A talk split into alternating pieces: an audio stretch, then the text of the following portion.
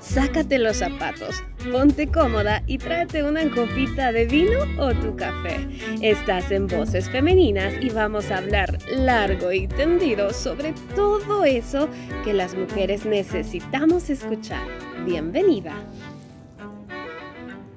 Déjenme por favor dar la bienvenida a este en vivo. Estamos un poco cansadas de que a las mujeres, a las madres solteras, aquellas mujeres valientes que han tenido que hacerse cargo de sus hijos, se les llame mamás luchón. ¿Cuántas veces no hemos escuchado ese mote, esa burla desquiciada a la sociedad para estas mujeres valientes que han tenido pantallas de sobra? Por eso estamos este día acá y hemos reunido a nuestras escritoras, a esas mamás luchonas. Elsa, cuéntanos por favor, ¿qué hacen de mamá luchona? Bueno, es una palabra bastante fuerte, un poco discriminativa, pero porque ese es el enfoque que le ha dado la, sociedad, ¿verdad? Entonces, a veces se siente un poco golpeado porque nos, la, palabra mamá luchona nos da como una imagen negativa en vez de una imagen positiva. Entonces, eh, eso, siento un poco discriminativo el hecho que nos llamen mamás luchonas, pero por eso, por la imagen, porque en realidad si oímos la palabra, es una palabra muy completa. Somos eso, mamás luchonas, con fuerza, eh, super mamás. Muy bien, Elsa, muchísimas gracias. Ana Lida, por favor, cuéntanos. Tú estás conectada con nosotros desde Chimaltenango, nuestra provincia hermosa de Guatemala. Cuéntanos, por favor, ¿qué has sentido cuando te han dicho mamá luchona? Bueno, muy buenos días para todas. Un placer y un honor, verdaderamente un privilegio estar aquí con ustedes. Pues sí, em, ¿qué les puedo decir yo después de 29, casi 30 años de ser una madre soltera, una madre que se partió la espalda por su hija? ¿Qué siento en este momento después de ver materializado mi sueño de ser madre en una hija maravillosa?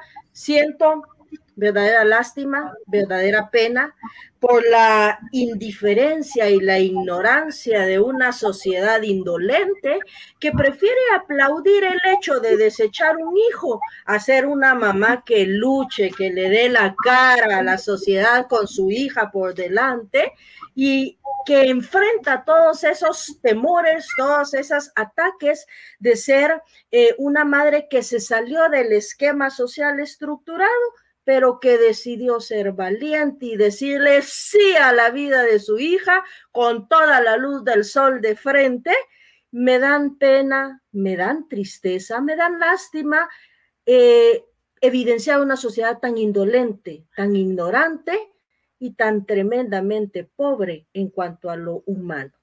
Pero pues cada quien da lo que hay dentro de sí. Estelita, desde El Salvador. ¿Qué, qué has sentido bueno, cuando te han dicho maluchón? El término es fuerte.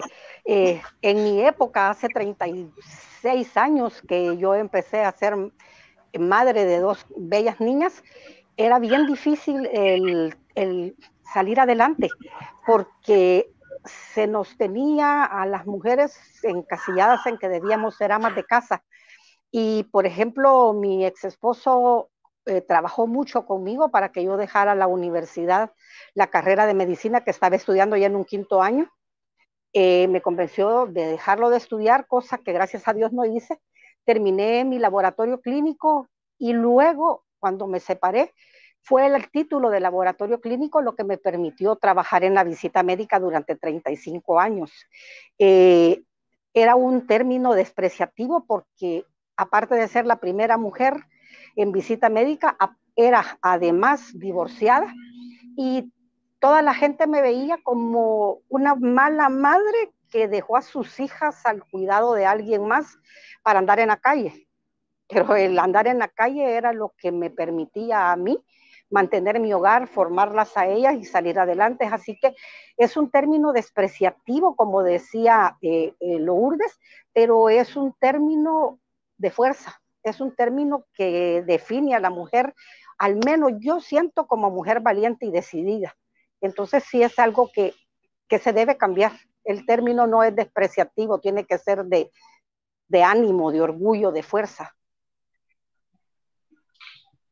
Muchísimas gracias, Estela. Y em, Por favor, Elcita, cuéntanos qué has sentido tú. Ah, bueno, creo que le tocaba a Lourdes. Yo inicié, les mencionaba. Un poquito de confusión por acá. No, no hay pena, no hay pena. Bueno, la verdad es que si nos damos cuenta de dónde nace el término de mamá luchona, eh, nace desde, una, desde un punto de vista publicitario, ¿verdad? Y empieza a expandirse dentro de la sociedad, dentro de mi punto de vista, hasta un cierto modo de burla hacia una mamá que efectivamente, como bien decía él, Elsa, pues sí, luchamos, ¿verdad?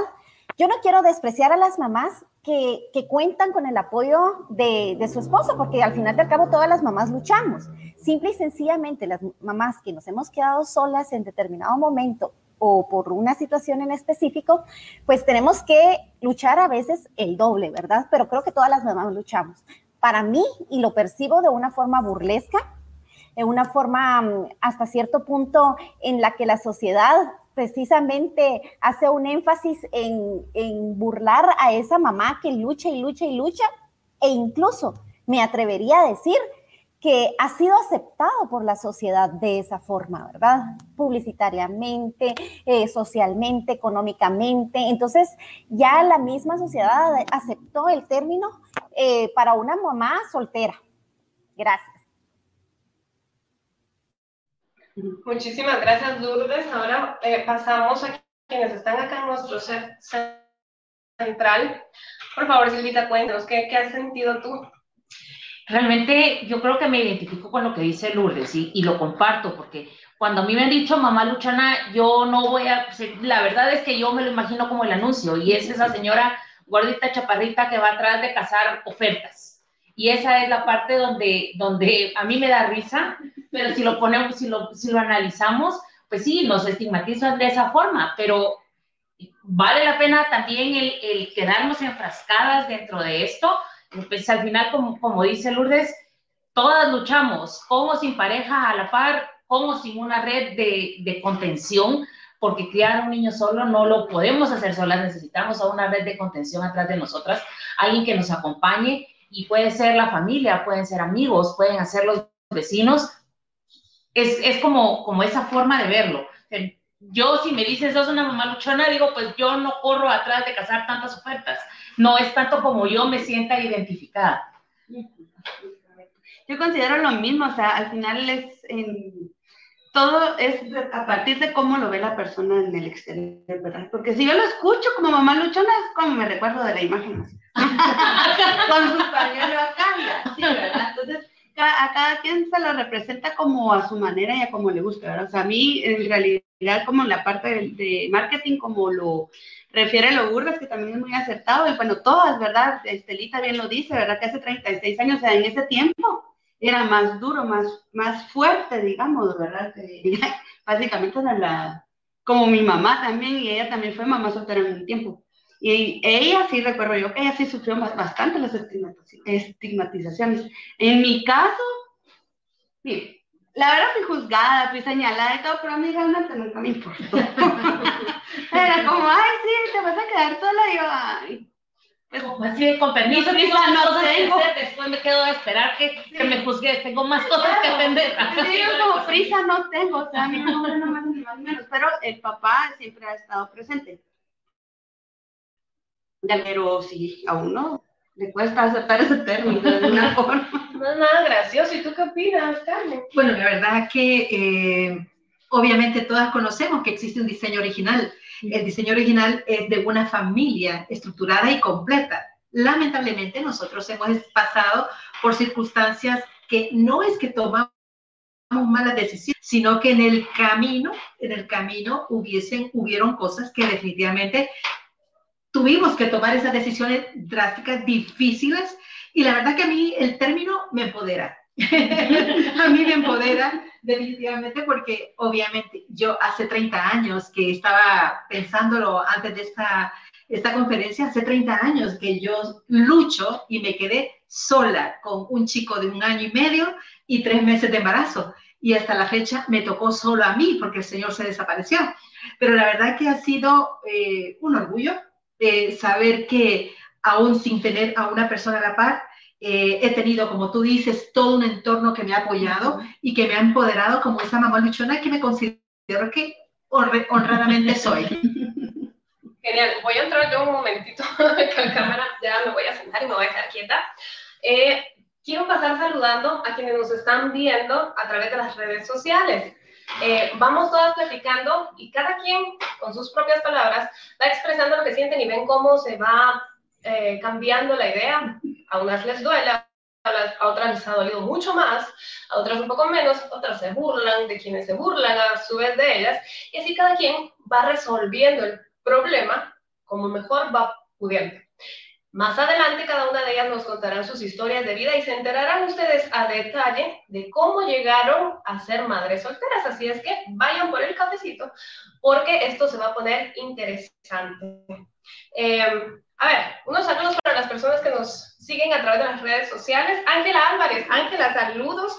Eh, gracias por cada una de tus letras en Revista Femenina. Es nuestra médico.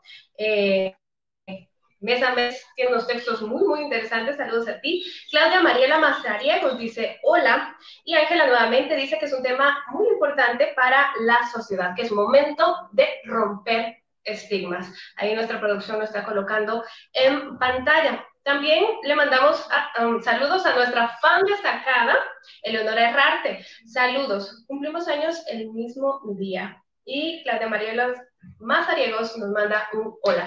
Si ustedes son madres solteras, mamás luchonas, no duden en compartirnos sus historias de vida y sus comentarios que acá los estaremos analizando. Vamos a pasar a la siguiente pregunta. Esta ya es incómoda.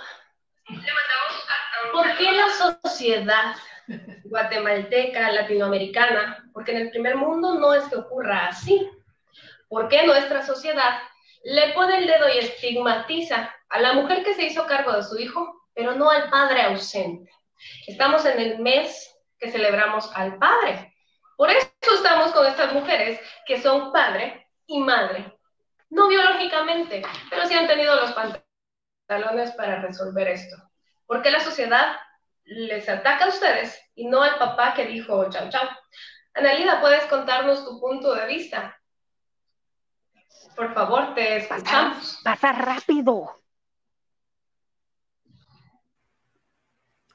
Eh, muchísimas gracias. Pues aquí hay muchísima tela que cortar, ¿verdad? Número uno, eh, pues sí, lo que socialmente se conoce como un patrón que ha estructurado a la familia y ha dado esa imagen de familia eh, ideal en donde el hombre trabaja y es el sexo fuerte, entre comillas, y la mujer es la ama de casa o el ama de casa, el sexo débil, entre comillas, que se dedica a los hijos, al hogar, al esposo, etcétera. Y no está mal, pero siempre es ese, esquema en años anteriores se dio dentro de un marco que querrámoslo o no, estén cansados o no de escuchar la palabra, tenía un tinte machista supremo tenía un patrón estructurado dentro de un esquema paternalista en donde el hombre era el ser fuerte, la cabeza de hogar. Y no lo digo en forma de burla, porque el hombre efectivamente, eh, dentro de una familia estructurada adecuadamente, en donde prima el respeto, la responsabilidad, la caridad y, la, eh, eh, y el amor, el amor fraterno, el hombre puede ser la cabeza de hogar, porque tenemos que partir también desde el punto de vista de que hay hombres que son excelentes padres, que son padres responsables, que no nos podemos apartar de ellos. Ahora, la sociedad nos vendió, nos, nos metió a las mujeres dentro de ese esquema. Usted es la mujer que obedece, que calla, que sigue con la cabeza agachada, usted es la mujer sufrida de los años 40 y 50, usted es la buena mujer, usted es la mujer que, se, que rompe con ese esquema, que quiere salir adelante, que se quiere superar, que levantó la cabeza, dicho de una manera, eh, de una manera eh, muy eh, ilustrativa, usted es una mala mujer. Yo sufrí eso, a mí la gente me dejó de hablar cuando yo resulté embarazada y no por casualidad, sino por decisión. Entonces, ¿qué pasa? Yo rompí con ese contexto paternalista, yo rompí con ese esquema en donde el machismo imperaba, el machismo disfrazado, el machismo del hombre fuerte y la mujer sufrida que calla y que aguanta, ¿sí? Ese esquema siempre es, esa sociedad nos lleva a demeritar el rol de la mujer. La mujer está hecha para cuidar hijos y para la casa. Y sí, yo sí estoy hecha para cuidar hijos y estoy hecha para mi casa, pero tengo muchos otros talentos que gracias a Dios a través de mucho esfuerzo y solo tomada de su mano he logrado sacar, he, logrado potencializar para ser ahora quien soy.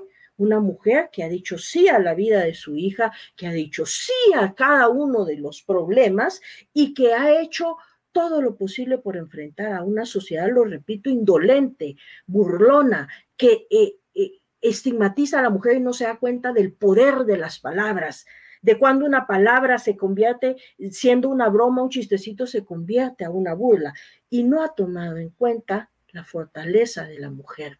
Porque a mí no me afecta que me digan que soy mamá luchona o se burlen o que me dejó o que cualquier cosa. Eh, la sociedad quiere ese esquema de familia ideal, mas no toma en cuenta todas las variables que van haciendo que ese esquema se rompa. Y en mucho y se los digo yo que trabajo el área forense, que trabajo todo el área victimología, en mucho se rompe cuando el padre decide no estar presente, decide, porque todo hombre sabe cuando ha engendrado un hijo. Lo que pasa es que se hacen los que no saben. Entonces, hay otro punto muy importante se romantizan las situaciones, se romantiza la mujer eh, eh, sufrida, la mujer buena, la gran mujer, pero detrás de ese romantizar una situación estamos coartando y cortándole las alas a la mujer que tiene muchísimo más que dar que solo el ser ama de casa, que solo el ser madre. Y por eso estamos el día de hoy acá, luchando contra una sociedad que nos ha tratado de enmarcar dentro de un contexto cerrado del cual no podemos salir, pero valientemente, no protestando y desnudándonos por ahí, con esfuerzo, con tesón, con alegría, con responsabilidad, con ganas de ser mamás, hemos sabido enfrentar todos esos retos que sociedad y vida nos han impuesto. Y hoy por hoy decimos, esta soy yo, mamá, fuerte, y estos son mis hijos que salimos adelante en equipo, ellos conmigo, con Dios de la mano. Esa sería mi respuesta.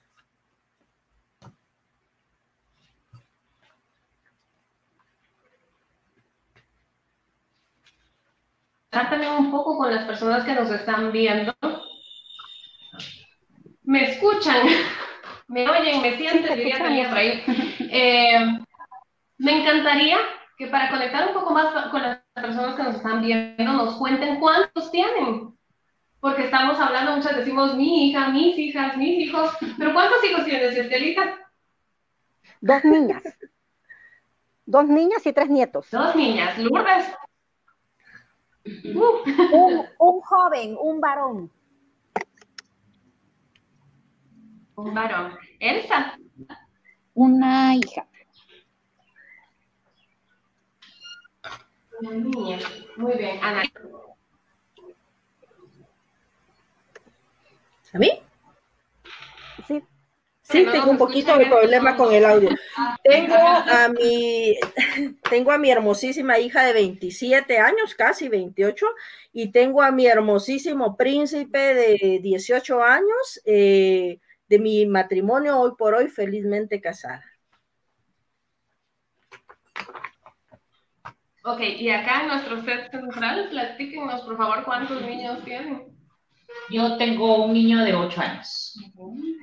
Mi bebé tiene 31. y mi hijo mayor 34. Dos hombres hermosos. Yo tengo un varón de 15 años.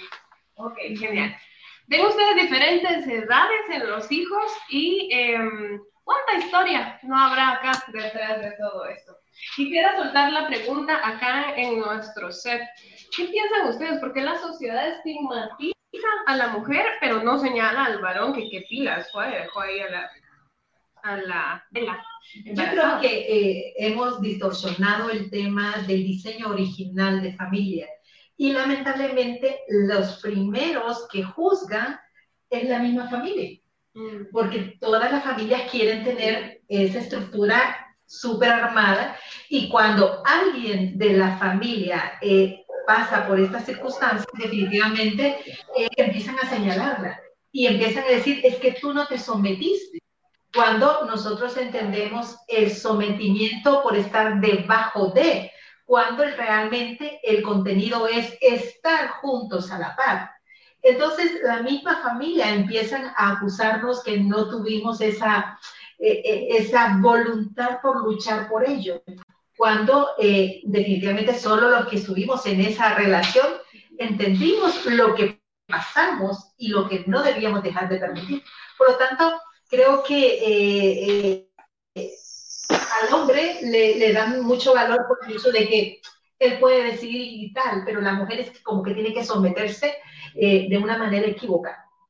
Definitivamente. ¿Algún otro comentario? Yo totalmente de acuerdo, porque al final de cuentas, aunque, como les comentaba anteriormente, aunque la sociedad, a mí, los vecinos me juzguen, es como alguna pero en la misma familia es la que inicia queriendo como, como, mira, pero es que eso es una condena.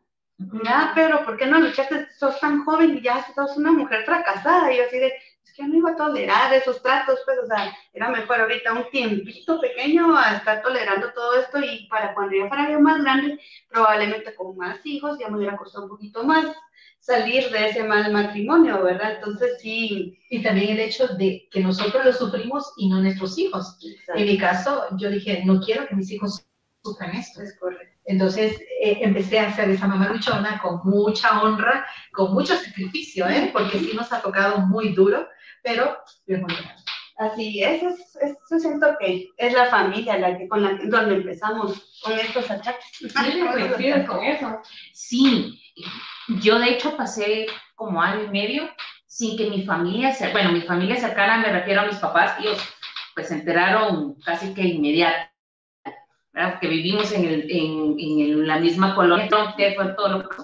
Pero el resto de mi familia pasó más de un año sin enterarse y preguntaban por el papá y pues está trabajando. Era cierto, estaba trabajando, pero la familia no sabía qué era lo que había pasado. Y era justamente por eso. Después ya se dieron cuenta y empezaron a ver todos los cambios, porque al final pues todas las cosas pasan por algo. Y creo que no hubiera yo podido salir adelante si eso no hubiera logrado suceder. Y, y ahí es donde ya la familia se dio cuenta qué fue lo que pasó. Entonces yo personalmente para cuidarme a mí y mi salud mental, oculté esa parte de la sociedad, digamos, y hubo mucha gente que no se enteró. Se enteraron ya después, cuando ya nos vieron, después de haber pasado por doctores, por psicólogos, por terapistas, por toda la ayuda que tuvimos que, recibir mi hijo y yo, ya se enteraron qué fue lo que había pasado, pero era, pues sí, una forma para evitar esto, para evitar esta estigmatización, que yo me aparté y también aparté a mi hijo, pues porque había que cuidar al niño sin querer y hasta ahorita que lo estamos platicando, me estoy dando cuenta que eso fue lo que yo hice, sin decirle nada a nadie. Sí, en tu caso fue que no lo dijiste. Yo viví en otro país y lo que hice es venirme a mi país eh, natal para que mis hijos no sufrieran eso. Y eh, la verdad que cuando llegué, eh, la misma familia, inclusive la sociedad también, obviamente, empezaron a señalar y apartarnos. No sé si a ustedes les pasó, pero a mí me empezaron a apartar de, de, familias eh, integradas. O sea, las esposas tenían temor, no sé por qué no veían tan lindas, quizás. sí, me siguen viendo lindas. Y luchadas.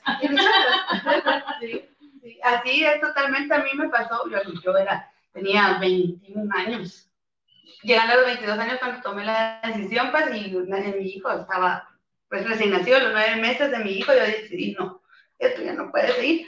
Entonces, sí, era, la cuestión era como, ¿qué va a pensar la gente? Ay, decía yo a las personas como, el día que me, me, pongan pañales, leche y toda la comodidad para que yo tenga mi hijo como yo sola, ese día tampoco voy a aceptar sus críticas.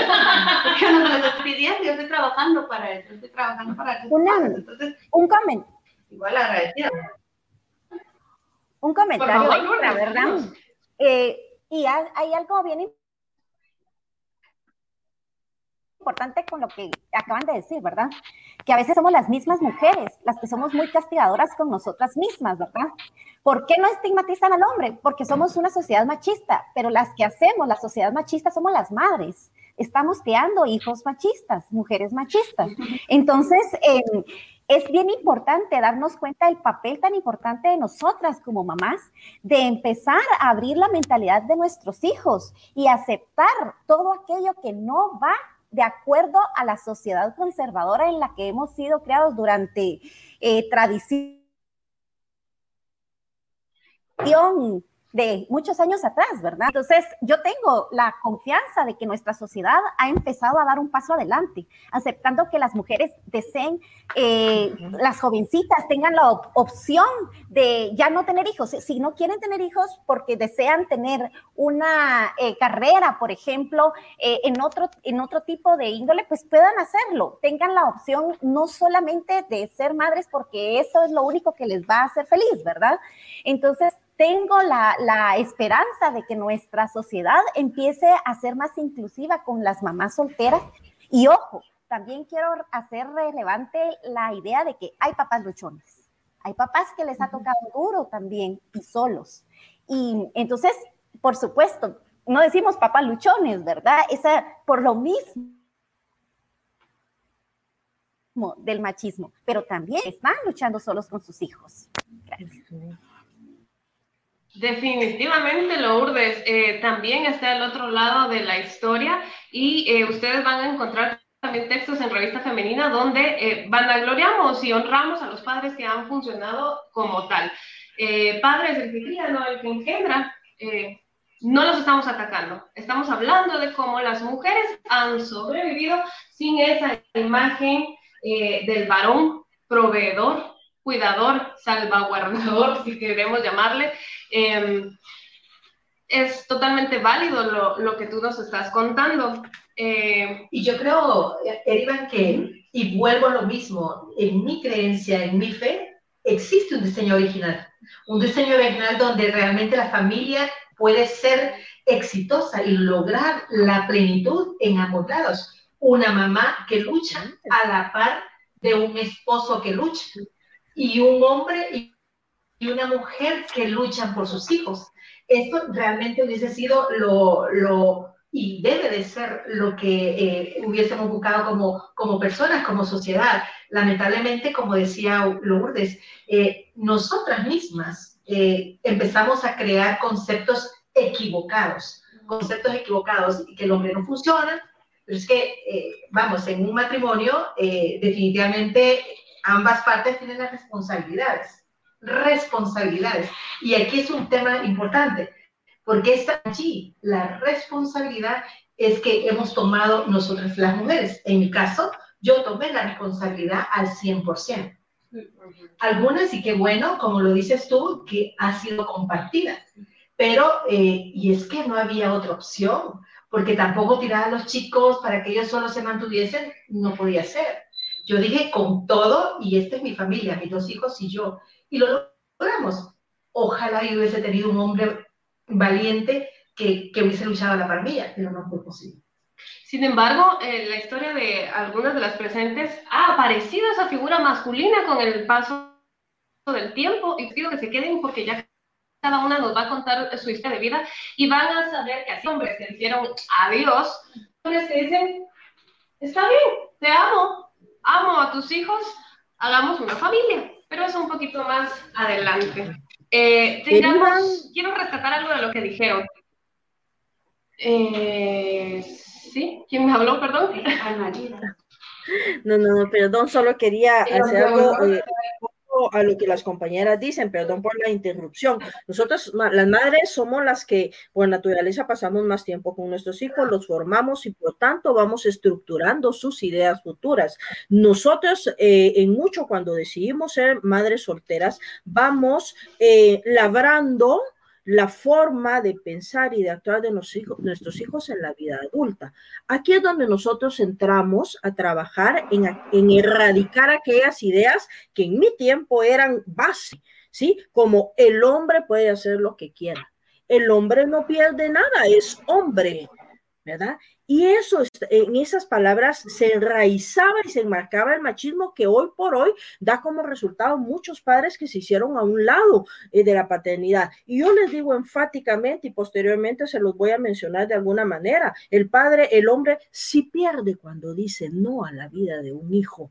El padre pierde mucho y con la vuelta de la vida, cuando el círculo se cierra, empiezan a buscar a esos hijos. Entonces, como mamás, metamos en la idea, construyamos en la mente de nuestros hijos la idea de que el hombre es tan responsable de un hijo como lo es la mujer, que la mujer lo lleva en el vientre, pero el hombre lo lleva en la sangre. Y el hombre tiene que aprender a saber que maternidad y paternidad están en un mismo nivel. Por lo tanto, él es tan responsable y él pierde tanto cuando dice no a la vida de un hijo.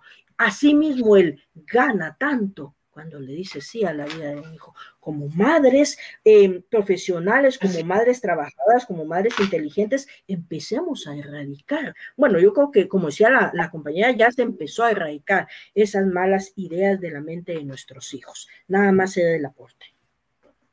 Lo que, ¿Puedo decir algo? Lo que pasa también es que en la época...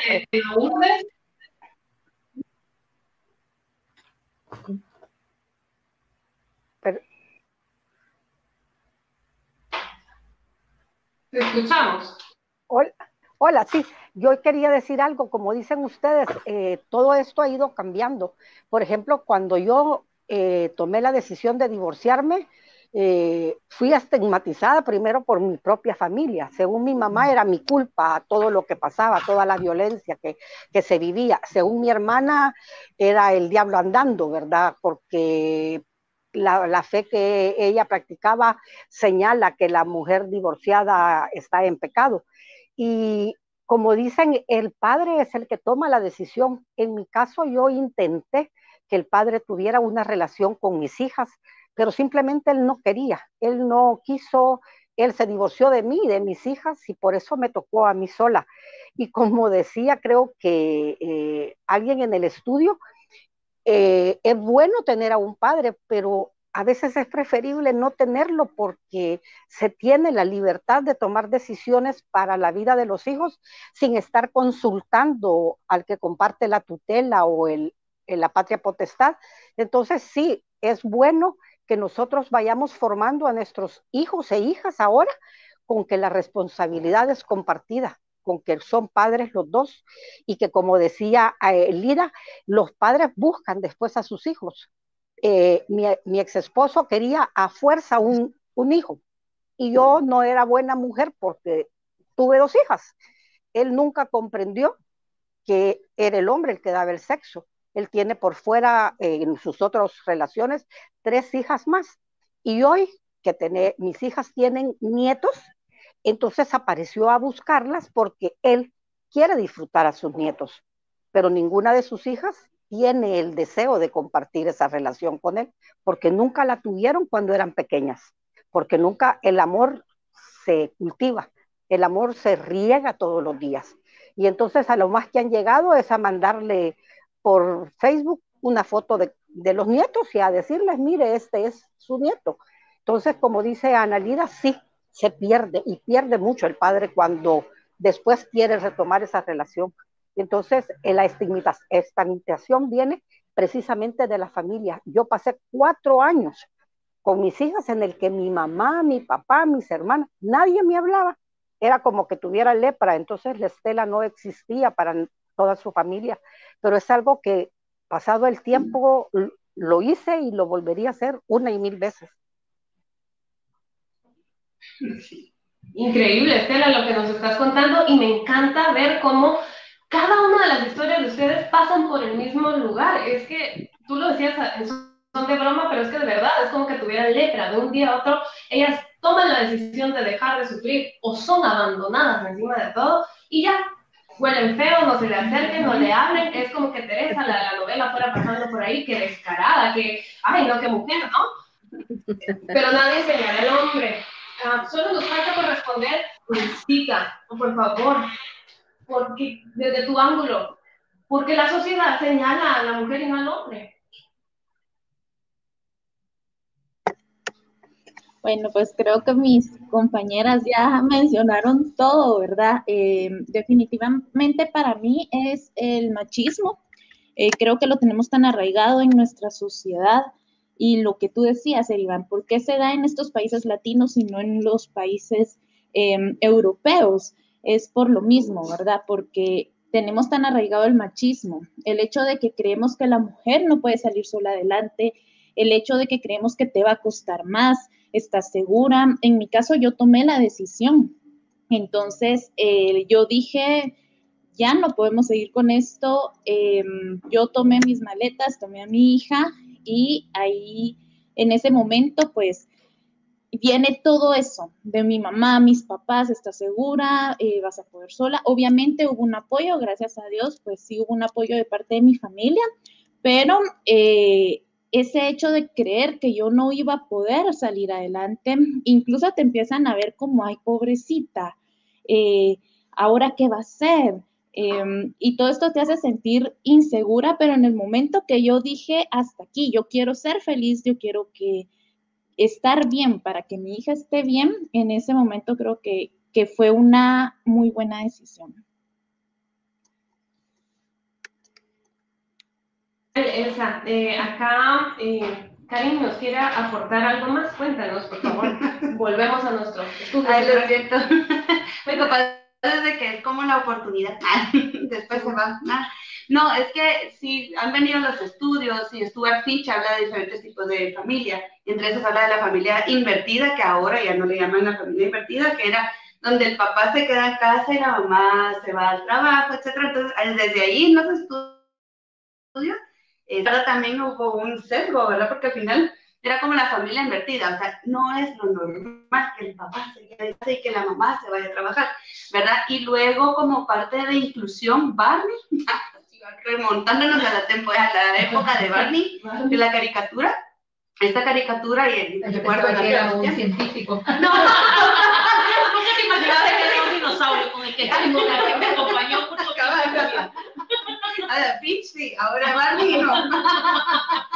Pero Barney apoyó bastante estas dinámicas. ellos, eh, perdón, en esta bueno, no caricatura, lo que sea, sí. este programa, show, eh, el, eh, Barney también educaba a las familias, ¿verdad? No todas las familias tienen papá y mamá. Hay familias que solo tienen papá, hay familias que solo tienen mamá, hay familias que tienen dos mamás, hay familias que tienen dos papás, etc. Entonces, digamos, ahí empezaron como a querer quitar este estigma, este, este sello de que solo los hombres, solo las mujeres, o, que, o la pareja de, diferente índole, ¿verdad? Entonces, para mí es bastante como importante porque en mi caso sí, el papá estuvo, pero fue porque también yo primero no lo, no lo rechacé, como decirle, mira, porque un tiempo se fue sin trabajo y fue como, como no das dinero, no venís, no vengas el niño, ¿verdad? Sino que fue como, bueno, tratar la manera de conseguir tu trabajo, pero el niño te lo llevas o sea, igual también tenés derecho de verlo, está la pañalera. O sea, básicamente terminé de educar también a mi papá para que lo pudiera crear, para que no se desapareciera.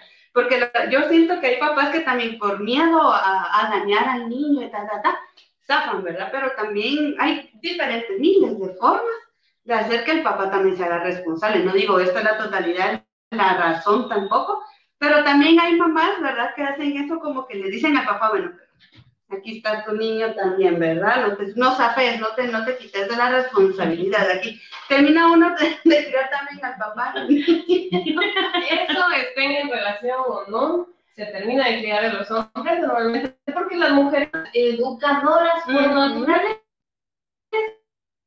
y por tanto nosotros responsables de seguir y continuar con el machismo o romperlo de una vez por todas. Coincidimos todas las que estamos platicando este día que no hay peor puya que la del mismo palo, porque muchas veces fue la misma familia quienes les atacaron a ustedes. Ustedes tuvieron que convencerlos a ellos de que era lo mejor para ustedes o simplemente decirles, me pasó esto, respétenme. Quedará a conciencia de cada una de ustedes que nos están viendo señalar o ayudar a las madres solteras que están allá afuera. Es nuestra responsabilidad como mujeres. Quisiera hacerles eh, una pregunta a todas. Y en lo, que la, en lo que la piensan, que yo sé que la respuesta es fácil, pero en lo que la piensan, vamos a hacer unos saludos. La pregunta es, ¿es fácil ser madre soltera? ¿Sí o no. Mientras tanto, saludamos a Miriam Morán, que está viendo eh, esta transmisión desde Jutiapa. Saludos a Miriam. América Ramírez dice muchas gracias por motivarnos a ser mejores en nuestro rol de madres. Claudia Mariela Mazariegos nos dice, exacto, las que critican más son las mismas mujeres. América Ramírez, gracias por compartir sus historias de vida con nosotros y ya te voy a contar sus historias de vida en un momento más. Eh, ¿Qué historias más inspiradoras de estas bellas mujeres?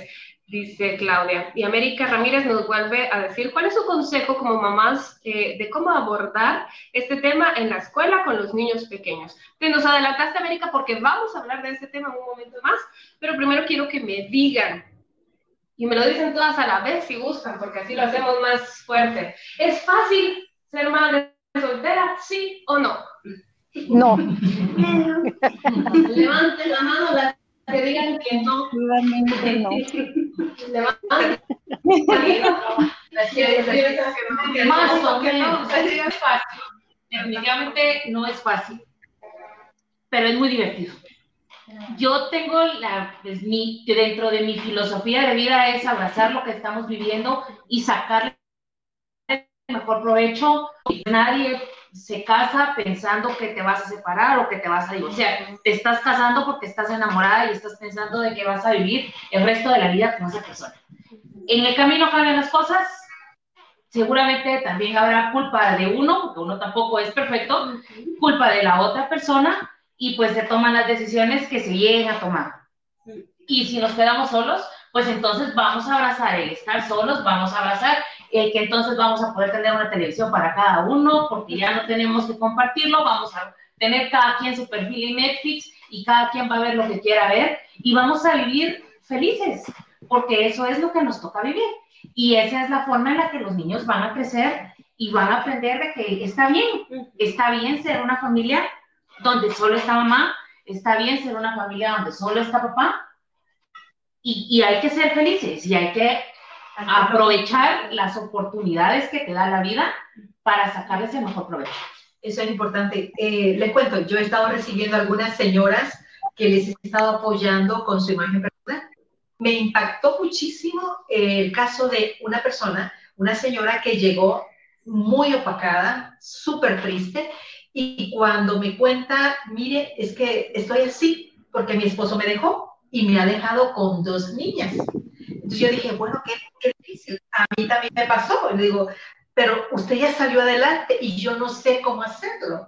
Yo creo que uno de los objetivos de este programa es animar a esa mujer que está en esa situación y como dices tú, abrazar esa situación y sacar el mejor partido.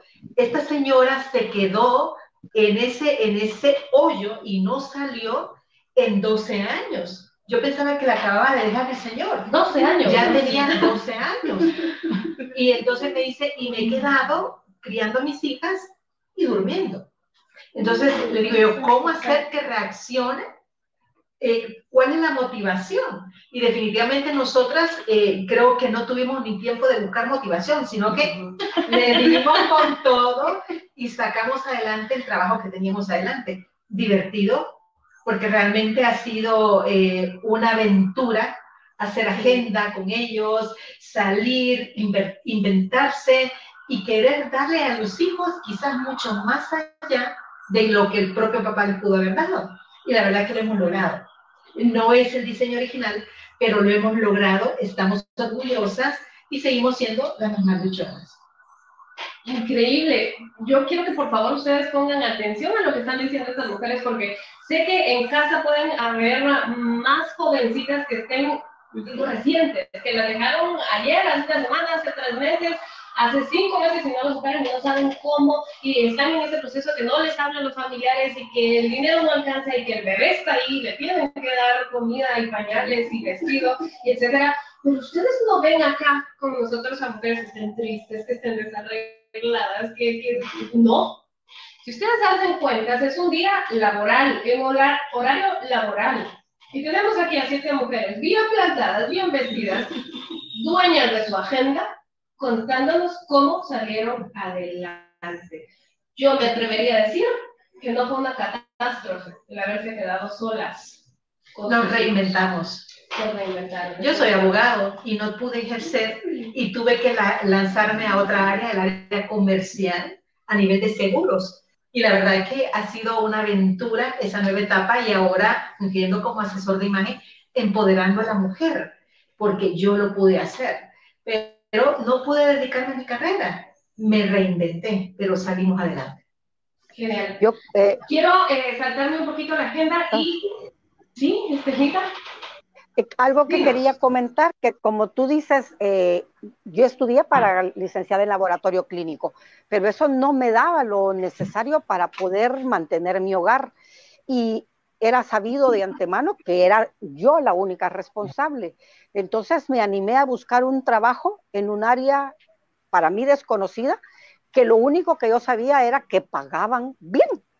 Entonces mandé, mandé un currículum a una compañía, a un laboratorio clínico y pues mi bendición llegó porque el jefe quiso darle la posibilidad a una mujer y fui la primera mujer en casi toda Centroamérica en ser visitador médico.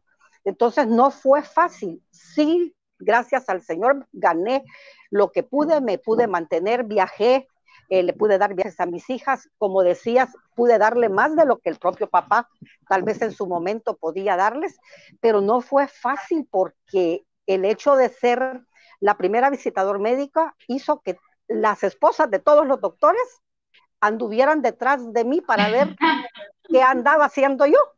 Y las esposas de todos los visitadores me veían como el peligro andando cuando salía de gira y me tocaba quedarme en hoteles donde solo habían visitadores médicos hombres. Entonces fue difícil, pero fue divertido, fue para mí emocionante. Yo no tuve tiempo de, yo tomé la decisión de irme eh, sin tener, me fui solo con mis dos hijas, la empleada que me acompañaba y tres camas. Y todo lo demás lo fui a hacer afuera pero creo que como decía eh, eh, Carmen, no tenemos, no tuvimos tiempo de pensar, simplemente de, yo oigo un dicho que dice, tú no sabes lo fuerte que eres hasta que te toca hacerlo. Y sí, yo tomé la decisión de ser fuerte y es triste cuando nos quedamos en ese pesar, en, esa, en ese dolor sin poder salir adelante porque somos capaces, somos muy, muy capaces. Yo trabajé en grandes laboratorios, de hecho, todos los visitadores empiezan en laboratorios pequeños y llegan a laboratorios grandes. Yo empecé a trabajar en el que entonces era el mejor laboratorio del mundo, que era Plow. Estuve en laboratorios grandes hasta que al final de mi carrera trabajé en laboratorios nacionales más pequeños y fue para mí el trabajo ideal que me lo facilitó el hecho de tener mi título como licenciada en laboratorio clínico. Increíble, Celina. Aplausos. No por gusto estás tú aquí. Todo este, este selecto grupo de mujeres, eh, yo vuelvo y les repito, son profesionales, son reconocidas, son escritoras, son psicólogas, hacen esto, hacen el otro. Eh, por favor, prestemos atención. Esta información se va a quedar colgada en nuestras redes sociales. Ustedes pueden verla las veces que precisen eh, para aprender de ellas, porque así es como aprendemos muchísimo más Erivan, yo quisiera compartir algo. ¿Sí? Eh, pues definitivamente en cuanto a la, a la pregunta de ser, es ser fácil madre soltera, creo que no hace falta la palabra no. Aquí cada una de las grandes mujeres ha dicho lo que es ser madre soltera. Pues yo a diferencia de mis compañeras, yo era una secretaria, o sea, yo no tenía un título, ¿verdad? Yo eh, con mi hija decidí continuar, después les voy a contar parte de la historia porque no estaba en mis planes ser madre soltera, ¿verdad? Yo en mi esquema estaba la vida hecha, pero se presentó una situación muy diferente. La maternidad de por sí es muy difícil. En, y me encantó la palabra que decía la compañera en el estudio, divertido. Yo siempre he pensado que el ser madre soltera es muy retador, sí, muy retador, de mucho crecimiento, pero me encantó la palabra divertido, porque uno de madre soltera, cuando se decide a criar a un hijo y a criarlo adecuadamente, rompe con todos los esquemas, porque la mujer tiene tal fortaleza aquí adentro, es uno de sus recursos internos, que por la misma naturaleza de la maternidad le ha sido y tenemos que desarrollarla. No somos personas que nos tiramos a llorar en primera instancia, aunque es la imagen que tienen de la mujer, la llorona, la sufrida. Nosotras empezamos a ver qué hacemos y cómo transformamos. Yo fui una mujer que vivió de un sueldo de secretaria, que mi santa madre, que en paz descanse, me ayudó con mi hija durante la semana y el sábado yo me llevaba a mi hijita de cuatro o cinco años y ¿saben qué hacía? Yo era asistente de presidencia de, de, de uno de los grandes hoteles de, de las corporaciones de Guatemala, en el escritorio grande que era tapado por adelante, ahí la ponía abajo, le ponía su colcha y sus almohaditas y le decía, mi amor, vamos a jugar a que estamos escondidas y no vayas a hacer bulla cuando entre alguien. Y la gente no se daba cuenta que mi hija estaba comiendo, desayunando, tomando pacha ahí abajo, porque el sábado que era mío y era de ella.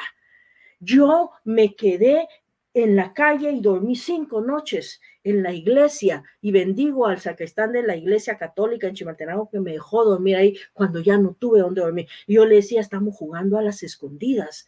Y, y, le compraba pan rodajado y de ese frijol que es en bolsitas que hasta ahora lo puedo ver ya más tranquilamente y comía y corría hasta Guatemala, iba a trabajar y ella a una guardería cuando mi mamá ya tuvo problemas de salud. ¿Sí? Yo salía con mi hija a caminar a las calles cuando hacía sus trabajos de, de parvulitos y no teníamos para el material. Yo salía a recoger papeles de bolsitas y le decía, ahí hay uno, ahora un verde, ahora vamos tras un rojo. Y lo hacíamos tan divertido. Yo le compraba botitas de, de, de, de hule y nos íbamos los días de lluvia a saltar charcos a todo Chimaltenango, que en las calles se, se prestaba para ver charcos y me encantó la palabra que mi compañera dijo ahorita. Fue una maternidad retadora, difícil, pero sumamente divertida. Hoy por hoy mi hija es una persona tan servicial, es una persona tan dada al servicio, tan despojada de sí misma. Y ella me dijo cuando, cuando fue uno de sus cumpleaños, eh, y lo dijo en voz alta, mami, si yo pudiera volver a ser niña, repetiría cada uno de los días que viví siendo niña. Y eso a mí me marcó y me dijo, lo hiciste bien. Y no importó cuántos días, compañeras. Yo pasé así, miren, con la panza pegada al espinazo, como se dice, porque me iba y me regresaba sin comer. Y les dejaba a la muchacha, cuando ya la dejaba en la casa, porque viví varias etapas, cinco quetzales. Y le decía, compra dos quetzales de eh, hilachas, dos quetzales de arroz y uno de tortillas y almuerzan. Y yo me iba y me regresaba sin comer. Y regresaba feliz de la vida. Y tomábamos agua, llenábamos el cantarito de la pila y lo poníamos a hervir con palitos que recogíamos en un área de Chimaltenango. Y ese recoger palitos era divertido. Y después, ahora, cuando ella ya trabajando me invita y comemos en cualquier restaurante, nos acordamos y nos reímos. Y ella me dice, mami, mis hijos van a ser tan felices como tú me hiciste feliz.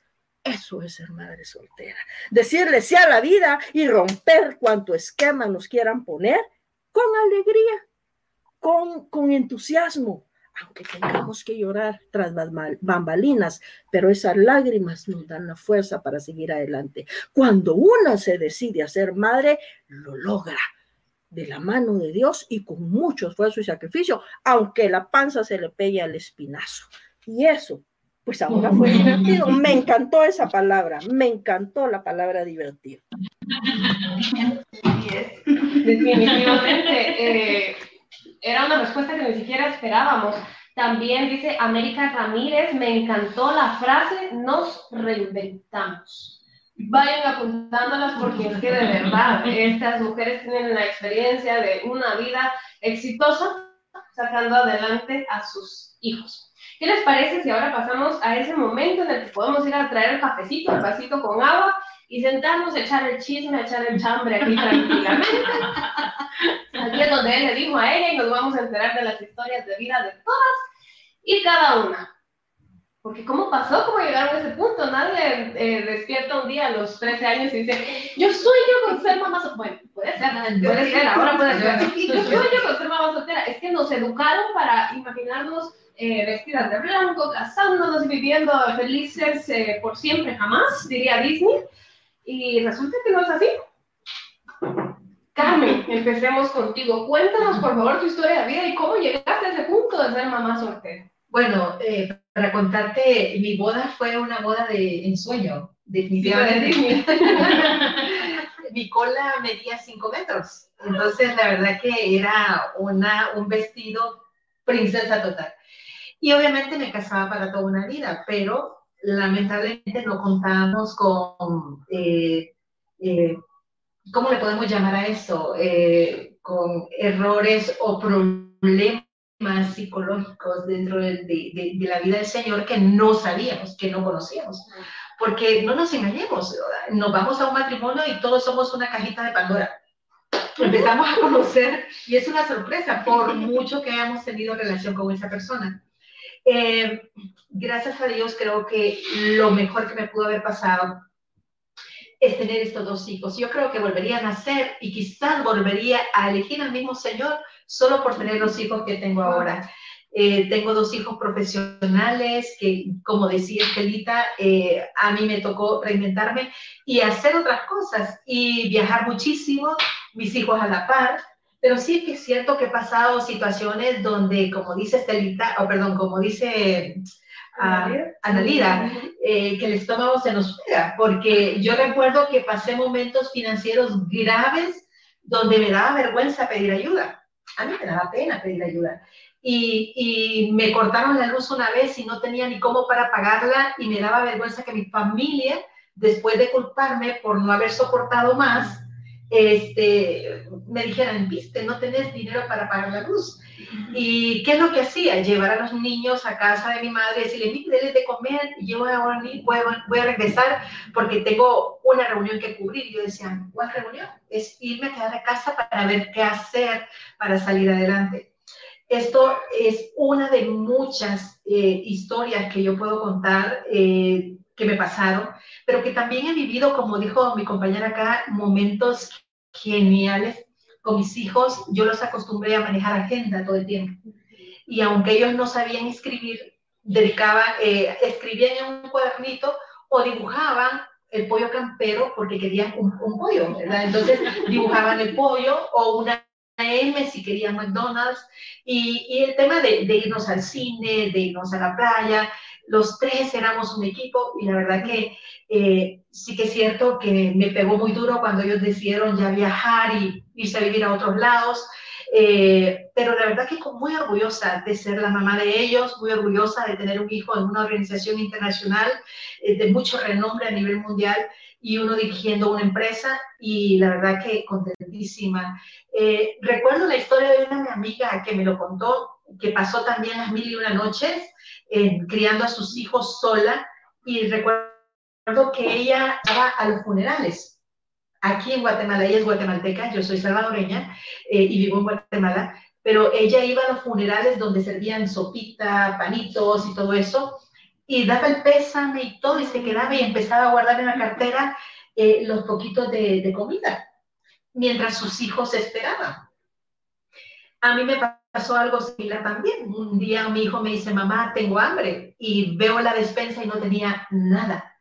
Y de allí para allá fue toda una aventura como Dios, que ha sido mi esposo, el hombre que no me ha dejado, Dios ha sido quien me ha acompañado, me ha sacado, me ha dado fuerzas, me ha sacado a mis hijos adelante. Pero la verdad que ha sido divertido, no ha sido fácil, no fue lo que yo elegí, pero es lo que me tocó vivir y lo he vivido con mucha honra, con mucho honor. Y la verdad que estoy orgullosa de ser una mamá luchona. Definitivamente, ¿qué, qué, historia de vida más, más bonita. Quiero leerte uno de los comentarios que estamos recibiendo. Mm, vamos a ver. No, pero dice Lourdes Culajay. Parece que está buena la charla de lo que me estaba perdiendo. Bienvenida, Lourdes. Rellénate la tacita de café porque vamos a seguir platicando largo y tendido. Hay otro comentario. Gracias, Carmen, por tu historia. Gracias por abrir tu corazón, tu experiencia ante las seguidoras de Revista Femenina.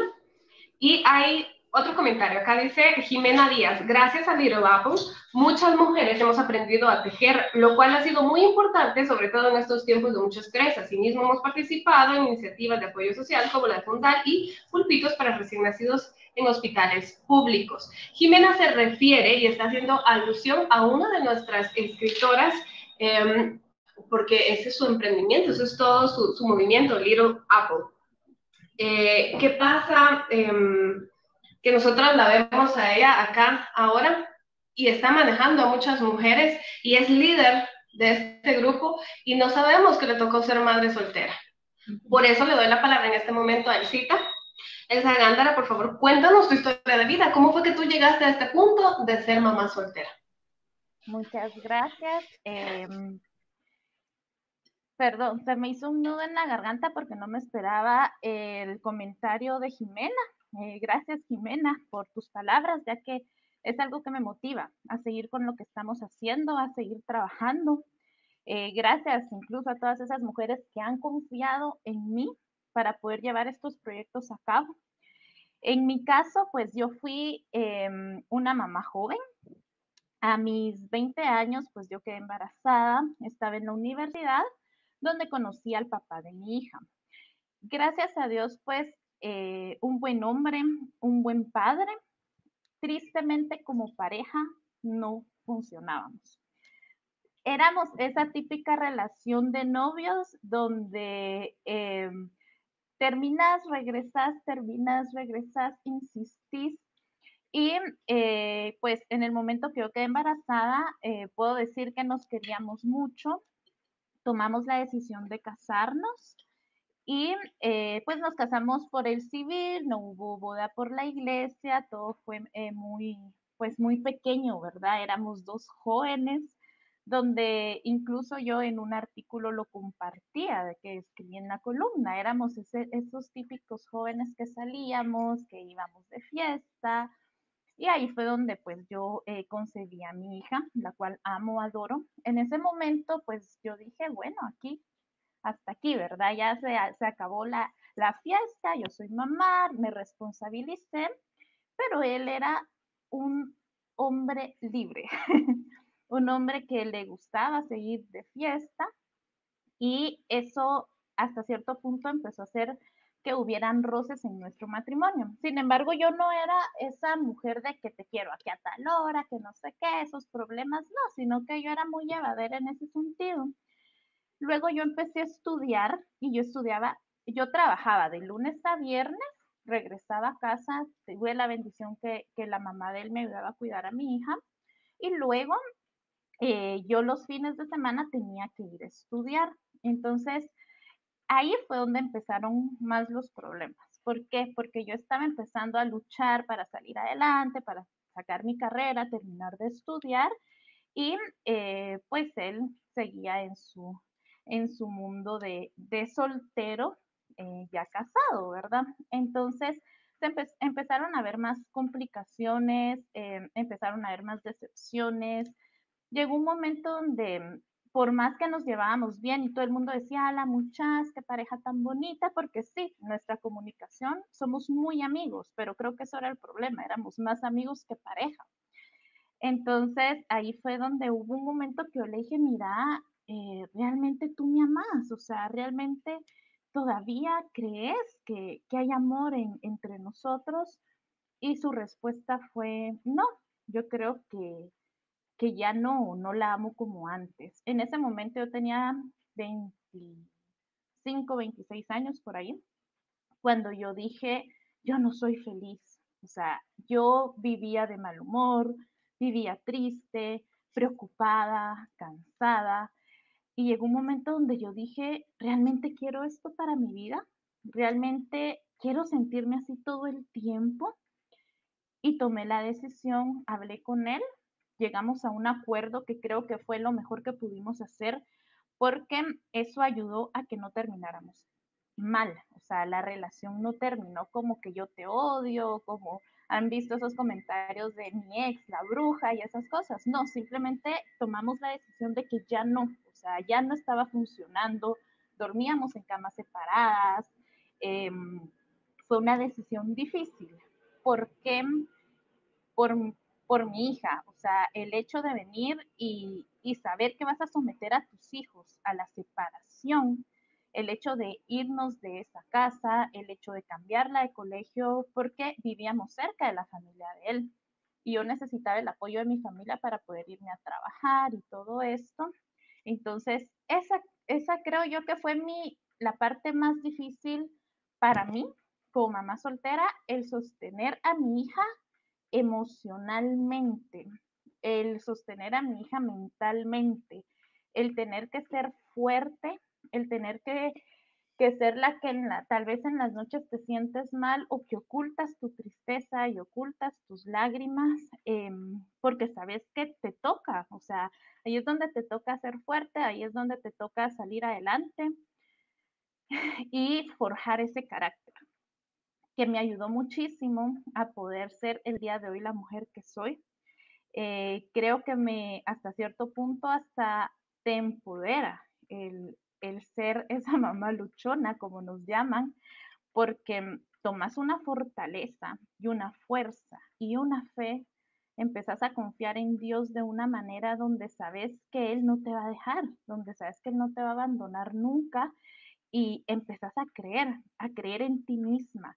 Y aunque hayan momentos de debilidad, aunque hayan momentos de tristeza, aunque haya momentos donde decís, ¿será que tomé una buena decisión? ¿Realmente fue lo correcto? Cuando van pasando el tiempo, van pasando los años y vas saliendo adelante y miras lo que has logrado, decís, sí, fue la decisión correcta.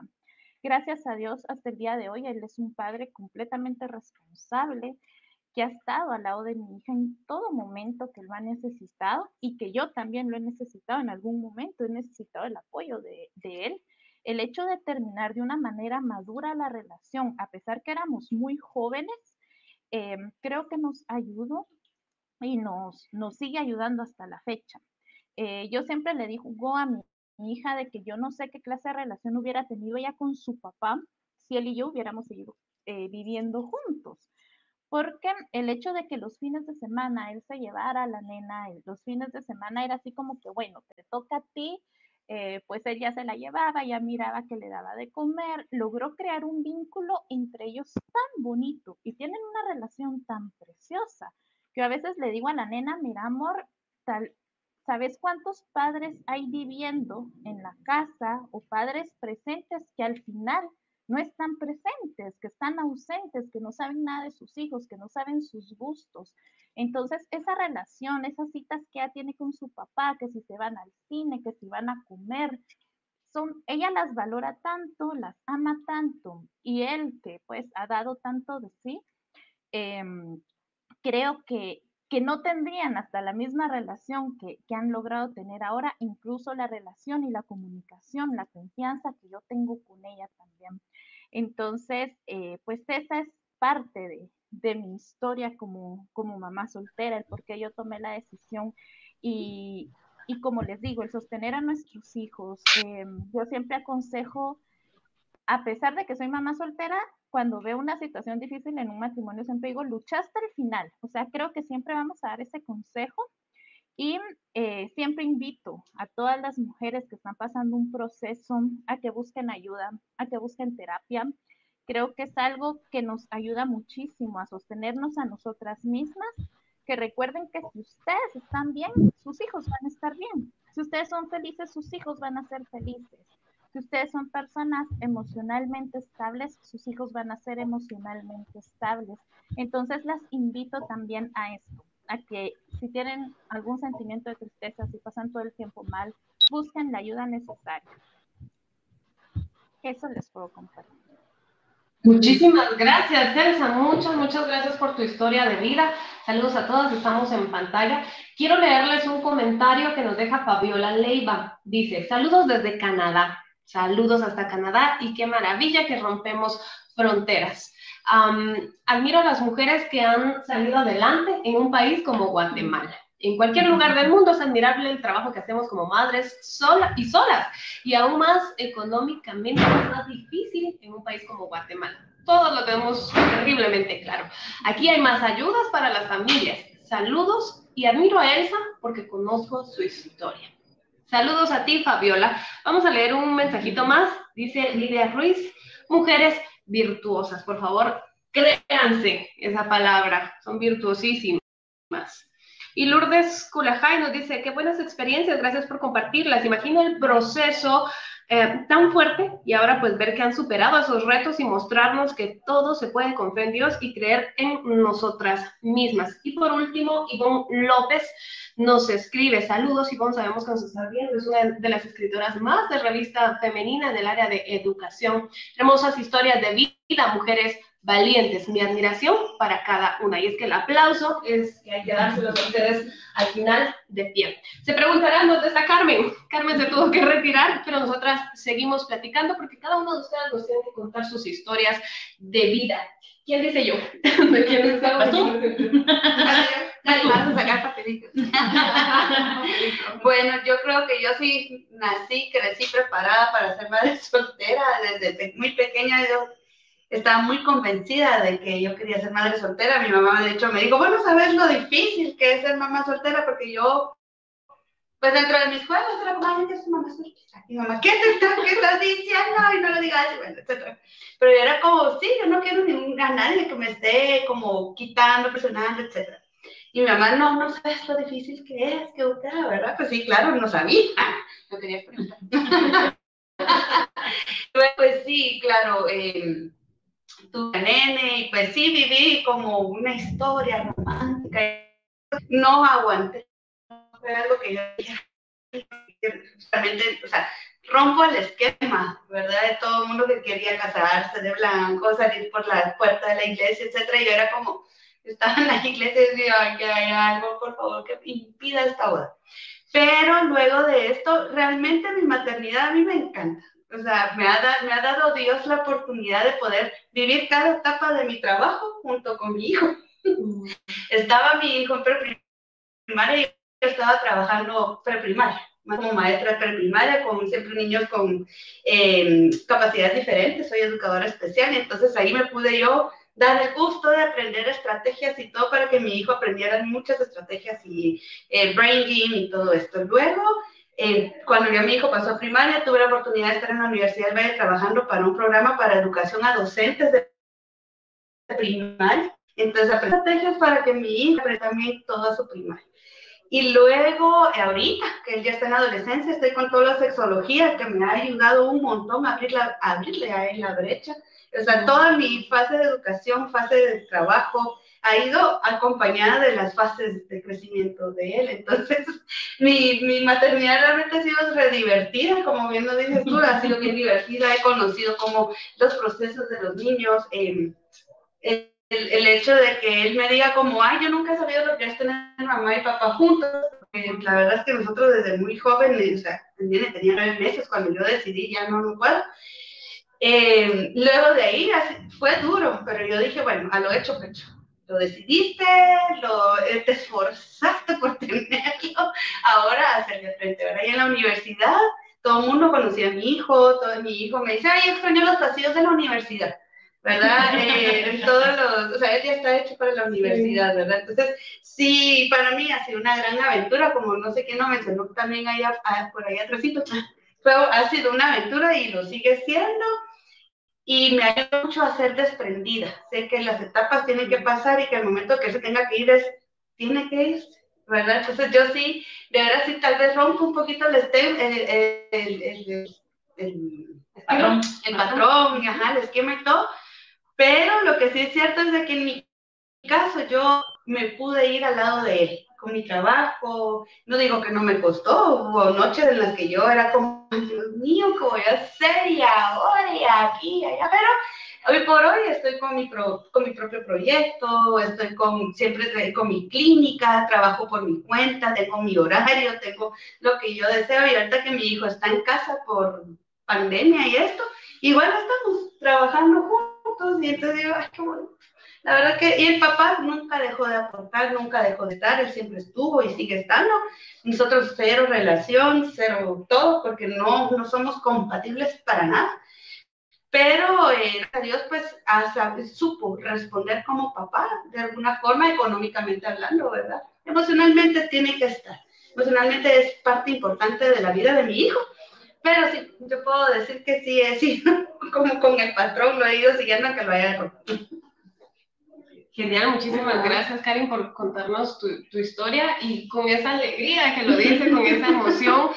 Eh, espero que inspires a quienes nos están viendo y, necesiten un poquito saber que, todo va a estar bien, que no pasa nada, no, no se acabó el mundo porque ustedes sean en este momento madres solteras.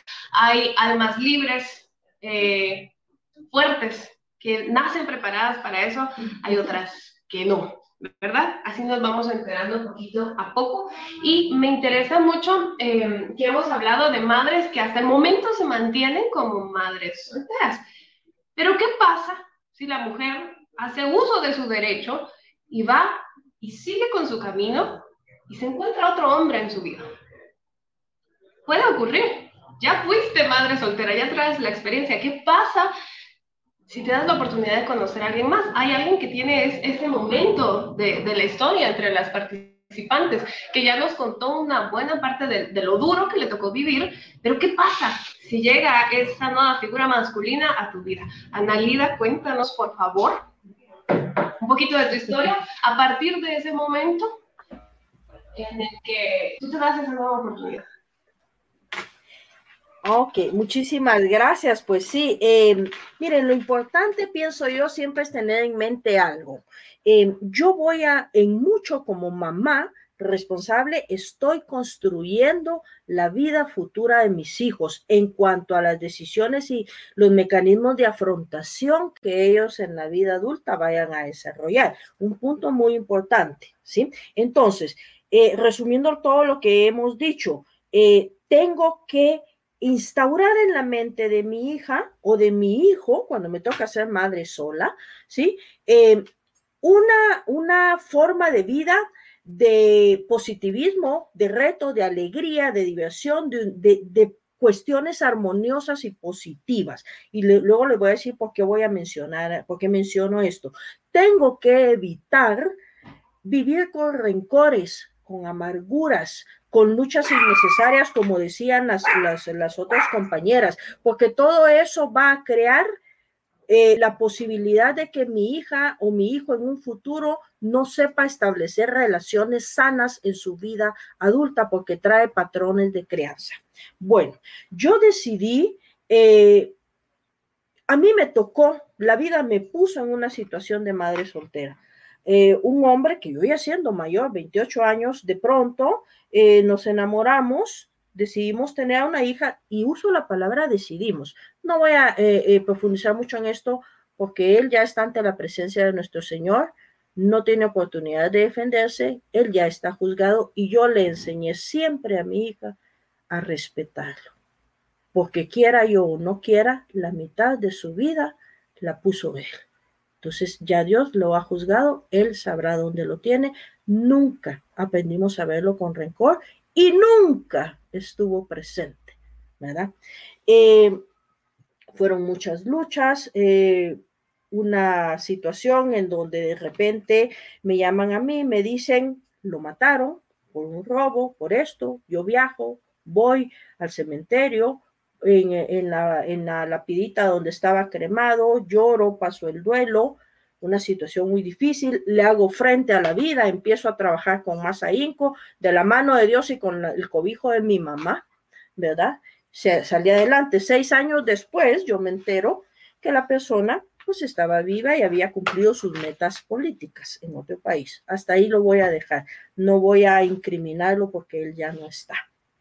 Una situación muy difícil muy difícil de, afrontar. Luché por muchísimos años y traté de hacer mi vida con mi hija, porque yo dije, si él eligió no estar, es su decisión. Yo elijo estar y ser la mamá. No mamá, papá, esa figura no existe. A mi hija le hablé siempre con la verdad, dada dosificadamente, ¿sí? De acuerdo a la comprensión cognitiva de su, de su etapa del ciclo vital, a lo que ella iba comprendiendo y solo lo que iba preguntando. Posteriormente, en la vida adulta, ya platicamos eh, ampliamente. ¿Qué pasa eh, 12 o 13 años después, cuando habíamos pasado ya una, una amplia vida? Aparece, ah, bueno, y fue algo muy, yo soy una mujer de mucha fe. Y le dije a mi Señor, Señor, te pido que me ayudes a no enamorarme nunca de un hombre que no acepte a mi hija en primer lugar. Quien se enamore de mí, sobraba. Pero quien acepte a mi hija, ahí estuvo el reto. Y entonces pasé muchos años trabajando con ella, construyéndola, siguiendo adelante. En el ínterin murió mi madre, que era mi pilar después de Dios. Mi vida se volvió a partir, etcétera. Me entero que la persona que la había engendrado estaba viva y estaba realizando su sueño. No, no le puse a esto eh, cabeza. Cuando mi madre murió, pues uno de sus compañeros cursistas de cristiandad, porque mi madre también era bastante, bastante, una mujer de una fe muy fuerte, aparece una persona, todo lo opuesto a mí, tranquila, callado, serio, mayor, y nunca empezó con que tus ojos, tu pelo, qué bonito, y cuando salimos, y que qué linda, y porque hubo muchos que se me acercaron, y así como se me acercaron, salieron huyendo cuando se, cuando se dieron cuenta del tipo de mujer que yo era decidida a hacer respetar a mi hija y que quien no la respetara y no la quisiera no tenía cabida en mi, en mi vida. Así de simple. Vino esta persona, ¿verdad? Que empezó con la niña y vamos a hablarle de la abuelita, de, de vamos a sacarla para que ella eh, no sienta muy duro, etcétera. Y fue un hombre que me entró a mí, ¿sí? A través del cuidado de mi hija, de platicar con ella, de tomarla en cuenta, de llevarla por delante. Y yo que me empeñé siempre en jamás mentirle a mi hija, la verdad, aunque te arrastre, es la verdad. Y después de que te haya arrastrado, te hace levantar la cara, porque no hay sombras. Y eso tenemos que aprenderlo las madres solteras. Pasó, pasaron cerca de dos años cuando mm, eh, Hugo Vinicio, que es mi esposo, empezó a llegar a mi vida. Yo le empecé a hablar a mi hija. Si es él quiere ser mi amigo, quiere acercarse, y mi hija empezó a involucrar. Yo la involucré en todo en todo con la verdad. Cuando nos hicimos novios, momentos muy especiales, mi esposo le, pidió permiso a ella, dicho de cierta manera, que yo quiero ser novio de su mamá, ella es una buena mujer, yo quisiera ser eh, eh, su amigo, quisiera que saliéramos a pasear y empezamos a convivir y a convivir sanamente. Porque yo dije, en este momento yo estoy construyendo un ejemplo y el ejemplo arrastra, señoras. Las palabras se la lleva el viento, el ejemplo, lo que ven los hijos arrastra, ¿sí? En este momento estoy empezando a construir una futura relación de mi hija, ¿verdad? Yo no era psicóloga, yo no había estudiado todavía. Y entonces él empezó a trabajar esto y llevémosla donde el médico cuando él veía que yo contaba el dinero y decía la voy a llevar al hospital porque no, no, llevemos, y después usted me lo paga, y después yo le pagaba, y él se molestaba, pero yo le pagaba.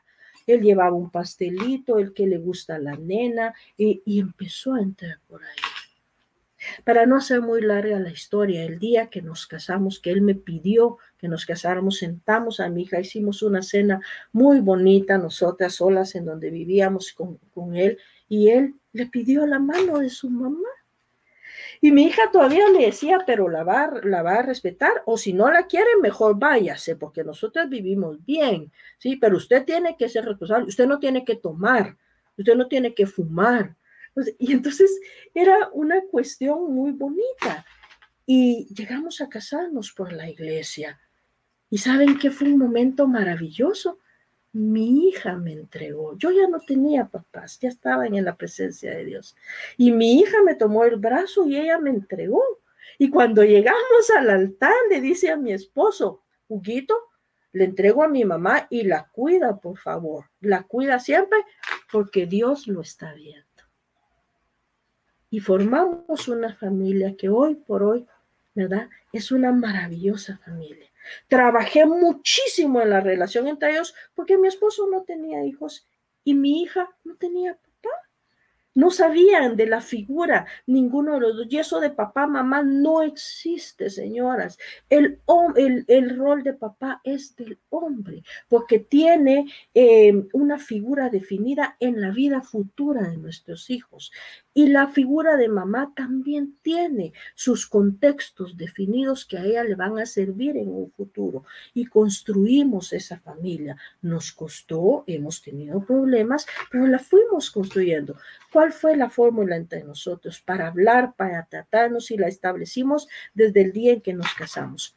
Caridad y respeto para hablarnos, para manejar cualquier situación Bendigo a Dios por la vida de mi esposo Hugo Vinicio Fuentes Chávez, un hombre serio, responsable, muy, muy solidario, un hombre que se tomó la paternidad de mi hija como propia.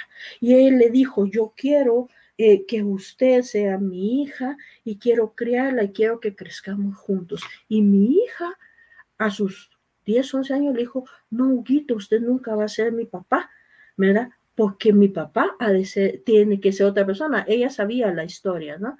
Eh, usted siempre va a ser mi mejor amigo y si se porta bien, hasta lo voy a considerar como mi papá. Hoy por hoy, mi hija y mi esposo son uno solo. Se aman, se respetan, van y vienen. Él ha tenido una presencia magnífica y yo siempre he estado alerta a que ninguno de los dos se falte al respeto que no haya violencia, que no hayan golpes, que no hayan malos ejemplos. Hemos tenido que trabajar mucho en esto. Tenemos otro hijo, mi hijo maravilloso, ya en su primer año de universidad, y, y él ha sido parte de todo esto, ha sido nuestro pequeño, y bendito sea Dios hemos construido una familia, porque de Dios es la honra y la gloria.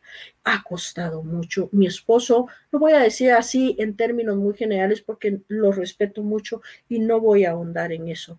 Tuvo que divorciarse de su familia, porque como una madre soltera, eh, con una hija, de saber quién iba a entrar a esa familia.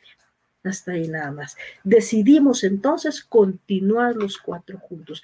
Él siempre estando eh, de una manera prudente cerca de sus padres, nosotros totalmente lejos porque nunca fuimos aceptadas con mi hija. Hoy por hoy mi hija está a unos días de graduarse como psicóloga eh, infantil. Eh, mi esposo está gozándola, ha estado presente, hemos trabajado mucho juntos en esa relación y bendigo a Dios por el hogar que hoy en día tenemos. Un hogar construido con base a la verdad, al trabajo, al trabajo mutuo, al, al respeto mutuo, a una familiaridad, una armonía que se ha sabido construir entre los cuatro miembros de esta familia y que hoy por hoy somos los Fuentes Campos Martínez, ¿verdad? Que se, se supimos salir adelante de la mano de Dios con humildad, con la verdad, pero con mucho trabajo. Un trabajo, queridas amigas, diario, día a día, respeto, caridad y verdad. Bendigo a Dios por mi esposo amado, que hoy por hoy me tiene acá. hemos trabajado en un lugar, nos hemos superado y pues aquí estamos a la orden como la familia Fuentes Campos Martínez. Muchísimas gracias, Analia, por tu historia, porque nos demuestra que aunque decidamos o la vida nos lleve a ser madres solteras en algún momento, hay vida después de esos momentos y podemos tener esa nueva oportunidad.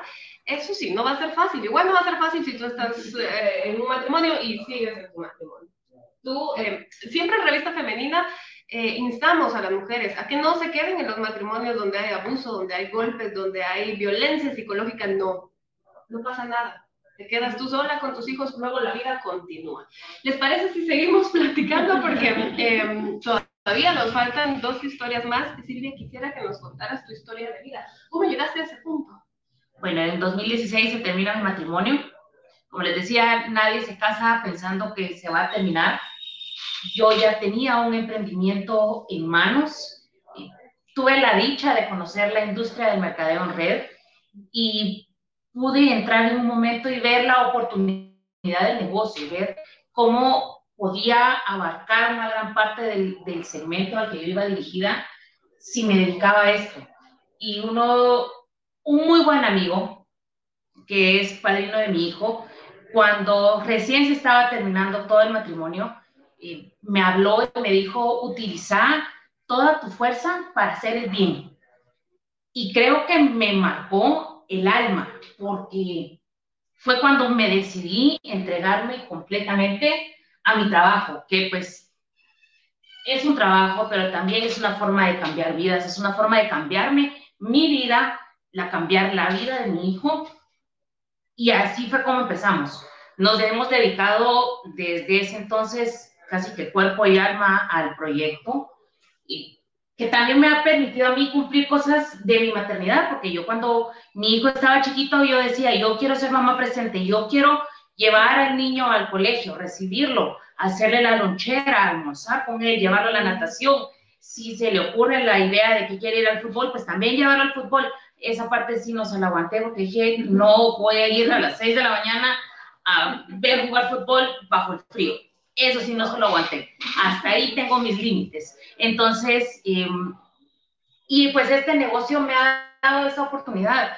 He, podido estar con mi hijo en todas las etapas de, su infancia. El que yo también me sentaba a ver la casa de Mickey Mouse y me sé de memoria todos los capítulos de la prepa. Eh, ahora me toca ver el Pokémon, ver todas las cosas que ya miran todos los niños, aprender cómo, cómo se habla de Minecraft, que eso sí todavía no, no lo termino de comprender. Y le digo, mi amor lindo, tú sabes que yo te amo, pero no entiendo nada de lo que me estás hablando.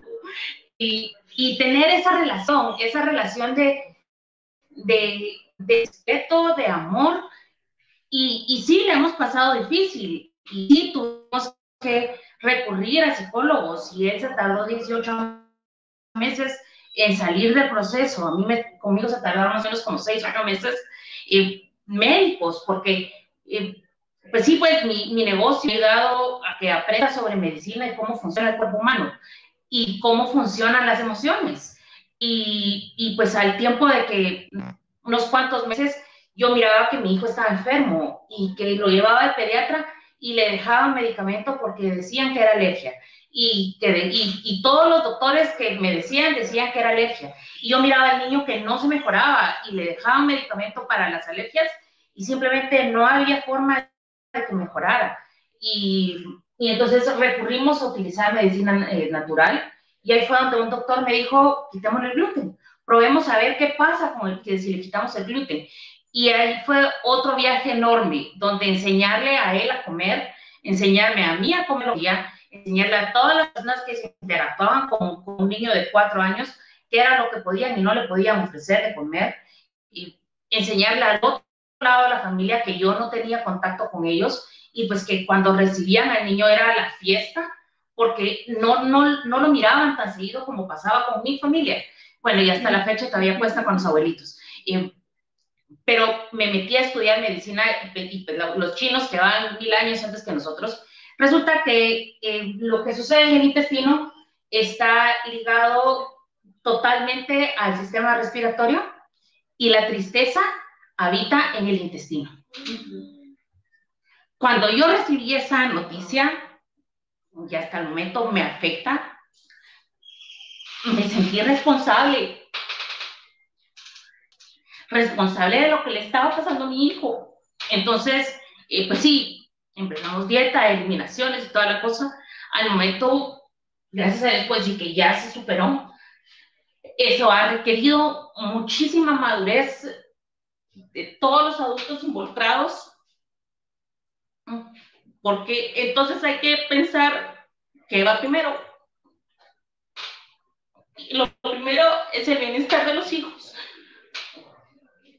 Entonces, eh, ha tocado guardarse el orgullo, regresar a hablar con papá y decirle, mano, aquí vamos los dos, porque no sos tú, no soy yo, es el niño.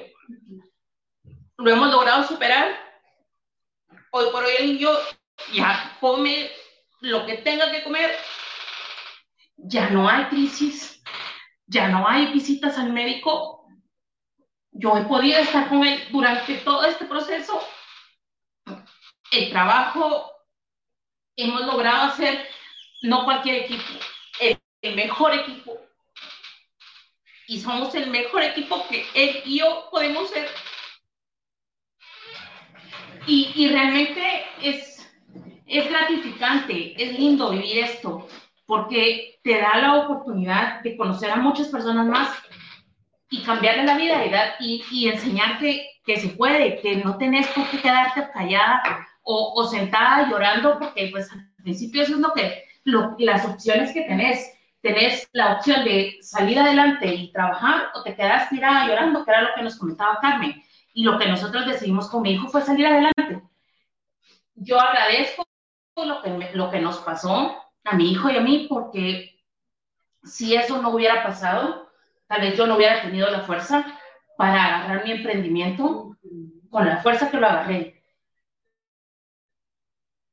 Al mes que su papá ya estaba con nosotros, nuestra situación económica cambió, pero se fue de, de estar tronándonos los dedos a poder cambiar por completo el, el ritmo de vida y, y nuestro estatus económico.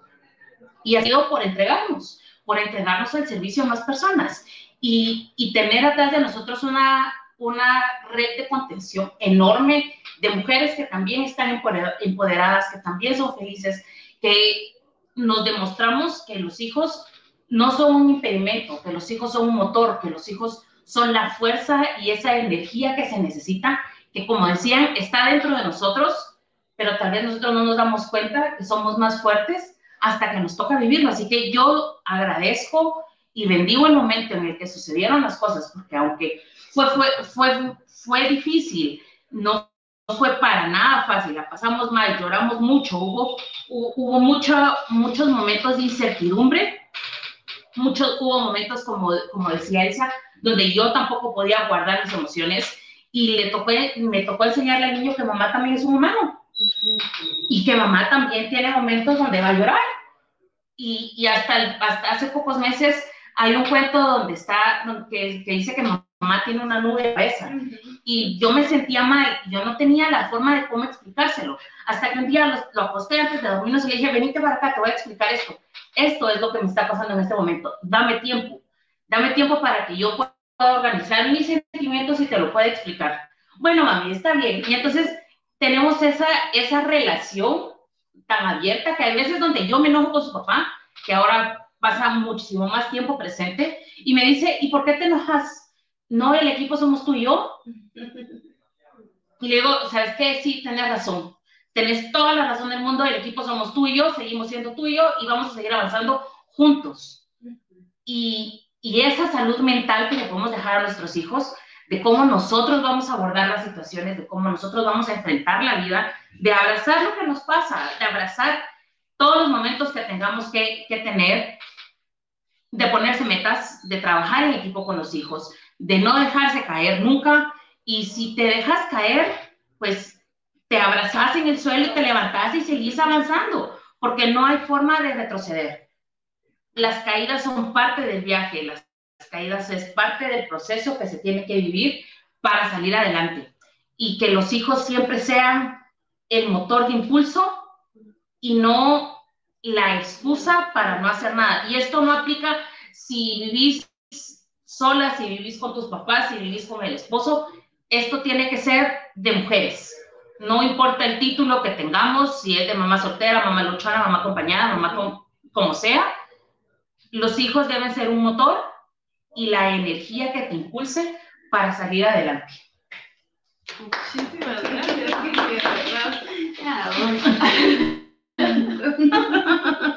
Es necesario un abrazo. Estos momentos de lágrimas no, no, no tienen eh, valor económico. ya nos abrazaremos ahorita que terminemos la transmisión. De hecho, esto está generando reacciones en quienes nos están viendo. Dice América. ah, bueno, Claudia Mazariegos también se puso a llorar con nosotros. Y dice que bella historia. Leonora Herrarte eh, nos manda corazones. Eh, América Ramírez, a ver qué nos estás contando. Y se les cuento algo, siempre he soñado desde joven hacer un grupo de mujeres que compartieran cada una a cierto tiempo sus miedos, sus problemas y entre otras salir adelante. No lo he podido llevar a cabo, pero de alguna manera es algo como esto que hoy nos ha preparado Revista Femenina. Gracias por este acompañamiento. Así es, América. Em, aquí los textos, los videos de cada una de las autoras están ah, contándote su vida, sus milagros, sus experiencias propias y no tienen eh, valor económico, por Dios santo, pero nos, nos, ayudan de una forma impresionante. Em, abonan directamente a tu alma y a tu corazón. Vamos a seguir con las historias y ya únicamente nos quedan dos, la de Estelita Salinas y la de Lourdes. ¿Quién quiere empezar de ustedes dos? Cuéntenme. A ver, Estelita, ya vi que te estás riendo y estás preparando tu micrófono. Por favor, desde toda tu experiencia de vida. ¿Cómo llegaste al punto de ser madre soltera? Bueno, me casé a los 21 años eh, con el príncipe azul, no mío, sino de mi mamá. ella estaba, creo que más enamorada que yo, de mi ex esposo. Y a los cinco años tuve mi primera hija. Y al año, antes del año de ella, tomé la decisión de, separarme. Eh, sin embargo, fue imposible porque mi mamá, mi abuela, mi hermana, eh, toparon mi mente de que todo eso era malo, todo eso era algo imposible de hacer, y me convencieron eh, él y ellas de volver. A los cuatro años y medio de estar nuevamente juntos, salí embarazada nuevamente, a pesar de estar tomando pastillas. Eh, mi hija venía decidida a vivir sí o sí, y cuando ella nació, eh, ya era imposible.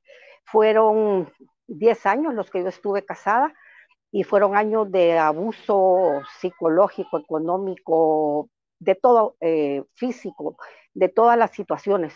Mi mamá decía que era todo mi culpa. Mi hermana decía que era pecado y que tenía que aguantar la cruz que había tomado. pero ese día yo tomé la decisión y hablé con un sacerdote amigo que me dio la Biblia y me dijo, si tú en este libro encontrás un, un texto que diga que tú debes soportar lo que estás soportando y seguir con él, hacelo. Si no, ve donde tu mamá y decirle que se lo regalas, que se quede con él y tú a seguir tu vida. Y, y lo hice realmente. Eh, fue cuando empecé a leer la Biblia, fue cuando empecé a tener una relación directa con Dios, no una religión, sino una relación. Eh, tomé el valor de separarme, eh, no tuve la ventaja de Silvia de quedarme con mis hijas, sino que al contrario, eh, mi trabajo era muy fuerte, trabajar viajando a diversas eh, partes del país. Me tocó vivir la guerrilla que hubo aquí en El Salvador y Dios siempre estuvo conmigo. Creo que Lida era la que decía que Dios fue su esposo, el hombre que nunca la dejó, el hombre que estuvo con ella, y eso fue lo que a mí me pasó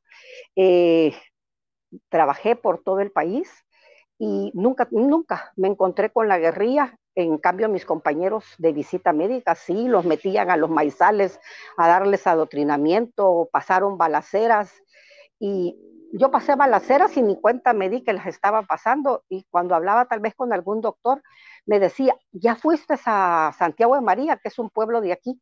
Yo le decía, sí, hoy en la mañana. ¿Y cómo hiciste para ir si hubo un gran encuentro entre la guerrilla y el ejército? De veras, ¿y a qué horas? Y iba en, en la luna trabajando. Eh, entré a trabajar en la visita médica inmediatamente que me separé. Eh, fue fuerte, fue duro, pero me permitió compartir con mis hijas no solo cantidad, sino calidad de tiempo. Aquí en El Salvador no había McDonald's, no había Wendy's, no había Burger, porque la guerra hizo que se fuera todas esas, compañías. Y sin embargo, mis hijas decían un día, mamá, quiero desayunar McDonald's eh, mañana, un, domingo. Y la mamá cogía a sus hijas en carro a las 5 de la mañana para ir a Guatemala a desayunar McDonald's. Entonces, fue como dicen todas, un riesgo, una diversión, fue difícil, la relación con mi ex esposo fue de un desastre. Eh, aún divorciada me tocó pagar deudas de él porque falsificó mi firma y me cayeron embargos y sin embargo salimos adelante y la relación con mi hija siempre ha sido tal que sin hablar mal de él, ellas lo respetaron, ellas trataron de tener una relación con él que él no quiso en ningún momento, pero sin embargo ellas comprendieron que el que yo tuviera una mala experiencia con su papá era algo que no siempre iba a suceder. Ambas se casaron con buenos hombres, con hombres que las aman, que las respetan, que las apoyan y han sido felices. Mi hija mayor, no digo si la edad porque me va a colgar, pero lleva 25 años, 10 de novia y los otros 15 eh, casadas, estando él en Guatemala y ella en El Salvador y él venía todos los fines de semana a verla Hoy eh, vivimos en Guatemala porque yo vivo parte del tiempo con ella. La otra se casó aquí, tiene creo que 16 años o 17 años, si no estoy mal, de eh, 6 de noviazgo y, y 10 de casada. Y llevan una vida feliz, una vida tranquila. Yo pienso que el éxito está en enseñarle a las hijas que no todos los hombres son como el que uno encontró, que hay hombres buenos, que hay hombres trabajadores, amorosos, y que ellas deben aprender a tener esa relación. Eh, hoy por hoy yo trabajé en la visita médica, como les decía, 35 años, eh, disfruté. Eh, las empresas con las que trabajé me permitieron conocer Colombia, Perú, Machu Picchu, Estados Unidos, Dominica, Puerto Rico. Creo que el único país que no fui fue Dominicana y me he quedado con las ganas de ir a Punta Cana, así que un día de estos me animo y voy, pero eh, aunque siempre estuve fuera por mi trabajo, eh, la calidad de tiempo que compartimos fue buena, tengo buena relación con ellas, con mis yernos, a los que no veo como yernos, y no como mis hijos, y estoy feliz porque el día que tomé la decisión de decirle a mi mamá, mire, si usted lo ama tanto, tome, aquí está, se lo regalo, yo cojo mis cosas, mis hijas y me voy, eh, inicié una nueva vida que fue difícil, que fue dura, pero que me hizo aprender a valorarme, a amarme a mí misma, a mantener esa relación que hasta ahorita mantengo con Dios. Es Él el que me, me dio el trabajo, es Él el que me abrió el camino, es Él el que me ha apoyado. Y como dicen mis hijas, soy vivo de las rentas. Gracias a Dios, vivo de, mantengo mi pensión y mis yernos me consienten. Vengo a El Salvador y mi yerno inmediatamente me dice qué es lo que tiene ganas de comer este tiempo que va a estar con nosotros. Y en Guatemala mi yerno es igual, eh, primero qué quiero yo y yo eh, me, me, consienten, o sea que ahora estoy yo cosechando el, la felicidad, la paz, el amor que, antes no tuve y soy una mujer realizada. Estoy aprendiendo con Silvia de los aceites. Eh, estoy escribiendo en la revista columnas que me gustan y me distraen. Estoy eh, disfrutando a mis nietos, aprendiendo de Minecraft, aprendiendo de Wiz, aprendiendo de todo eso. Entonces, es, eh, vine aquí en, Guatemala, estudio, en Guatemala eh, la relación con mi nieto, estudio las clases en español porque él está en el Julio Verne y yo francés no puedo. aquí vengo con mis hijas y estos ah. hablan inglés, que tampoco puedo, entonces los apoyo con las clases de, de español y estoy feliz porque con uno estoy estudiando, terminé de estudiar tercer grado, pasamos a cuarto, el de Guatemala. Con estos de aquí, con uno pasé a segundo grado y con el otro pasé a preparatoria. Entonces, voy aprendiendo de todos, voy aprendiendo de superhéroes, voy aprendiendo. voy aprendiendo de superhéroes. muchísimas gracias. Gracias, profesor, y nos acabas de dar una idea, porque y felicidades a ti, Estela, por tu historia de vida. Creo que ya tenemos la historia, el tema del siguiente webinar que va a ser sobreviviendo al Minecraft.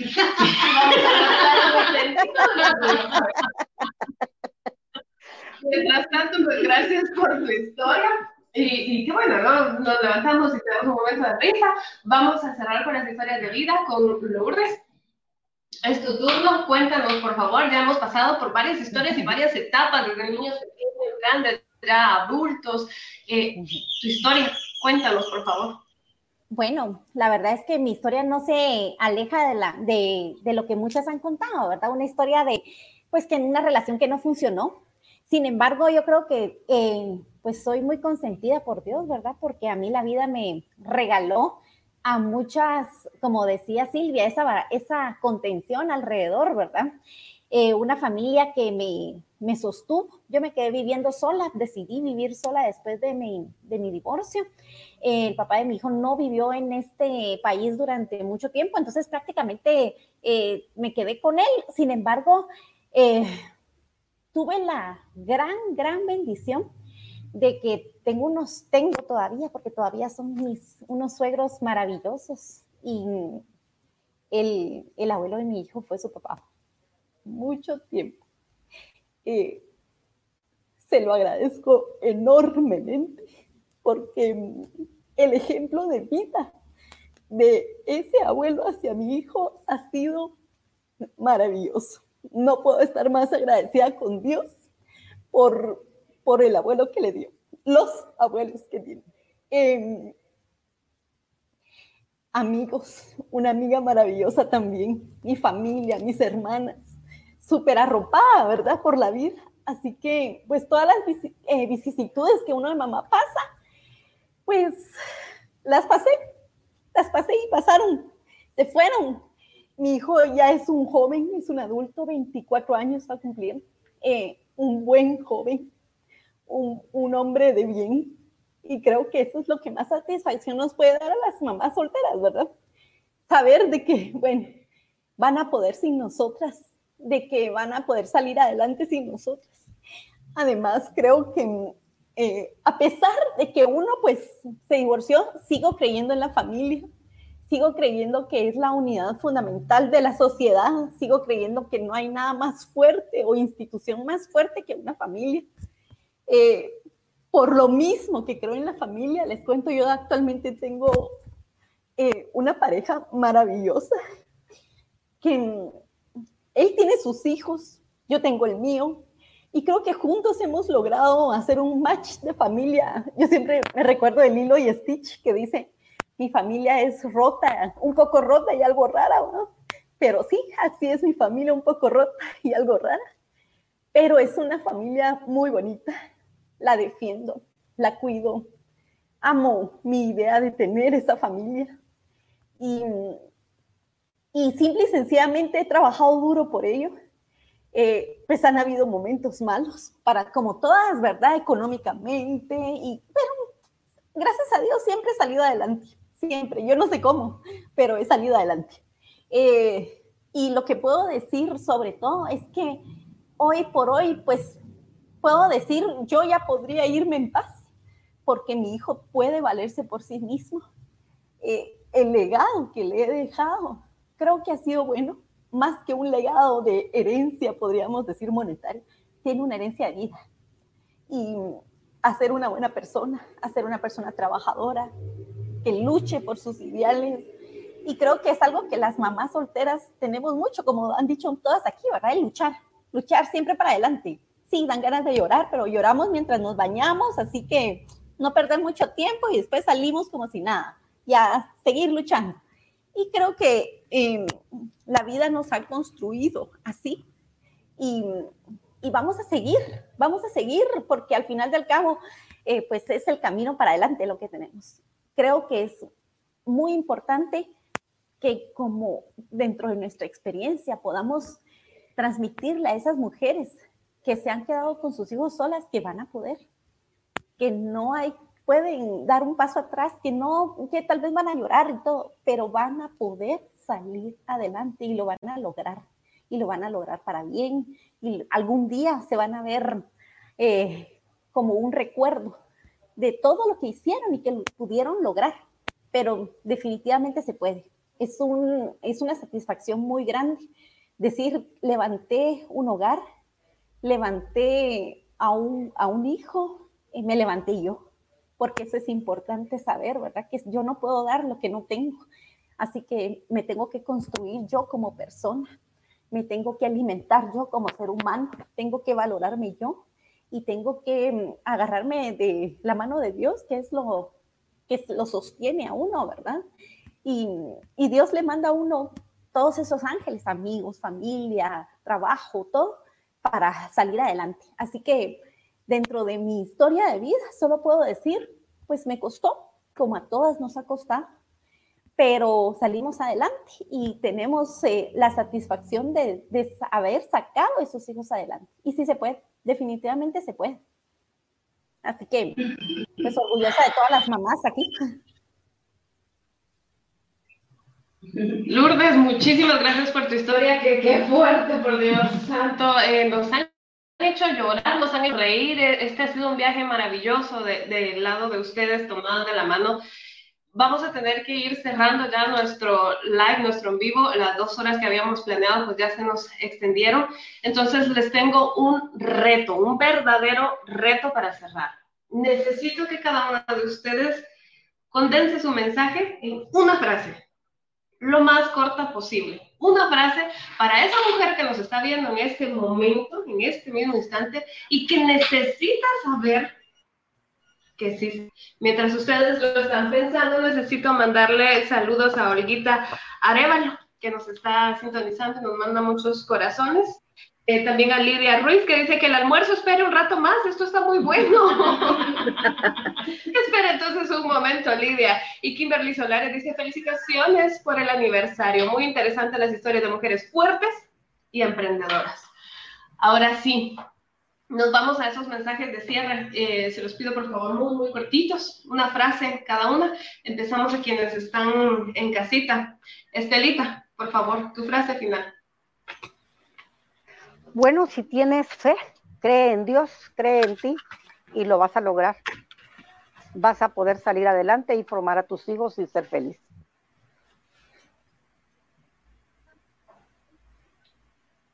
Gracias, Estela. Lo vamos a apuntar. Lourdes, tu frase final. Bueno, a mí me, me hace clic mucho una frase que es robada del Papa Francisco, que él decía, no existen madres solteras, solo existen madres. El ser madre soltera no es un estado civil. Y así es, somos madres, somos madres como cualquier otra madre. Genial, muchísimas gracias. Analida, tu frase de cierre, por favor. Bueno, yo lo resumiría en, en esto. Traer a un hijo al mundo es muy fácil. Ser madre es una decisión diaria, viendo hacia arriba, tomándose de la mano de Dios y diciéndole sí a la vida que Él nos confió, con alegría, con la verdad por delante y con un agradecimiento infinito.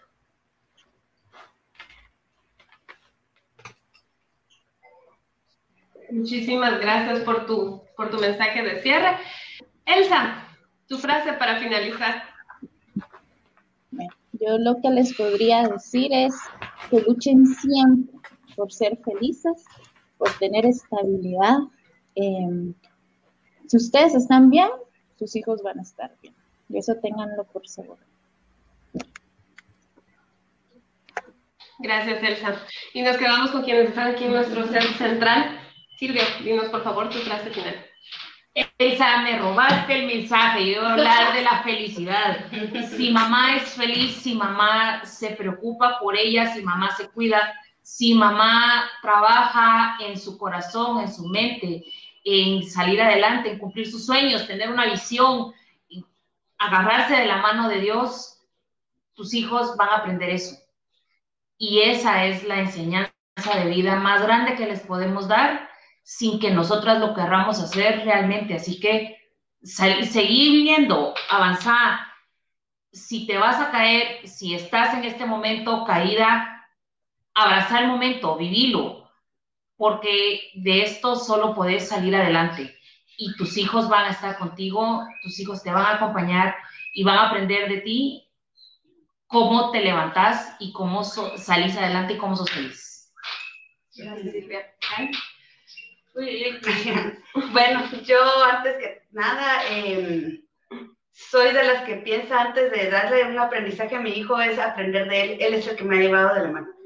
Realmente yo a él no lo he sabido orientar. Él es el que me ha sacado a mí adelante. Él es el que me ha acompañado y él es el que me enseñó a ser mamá.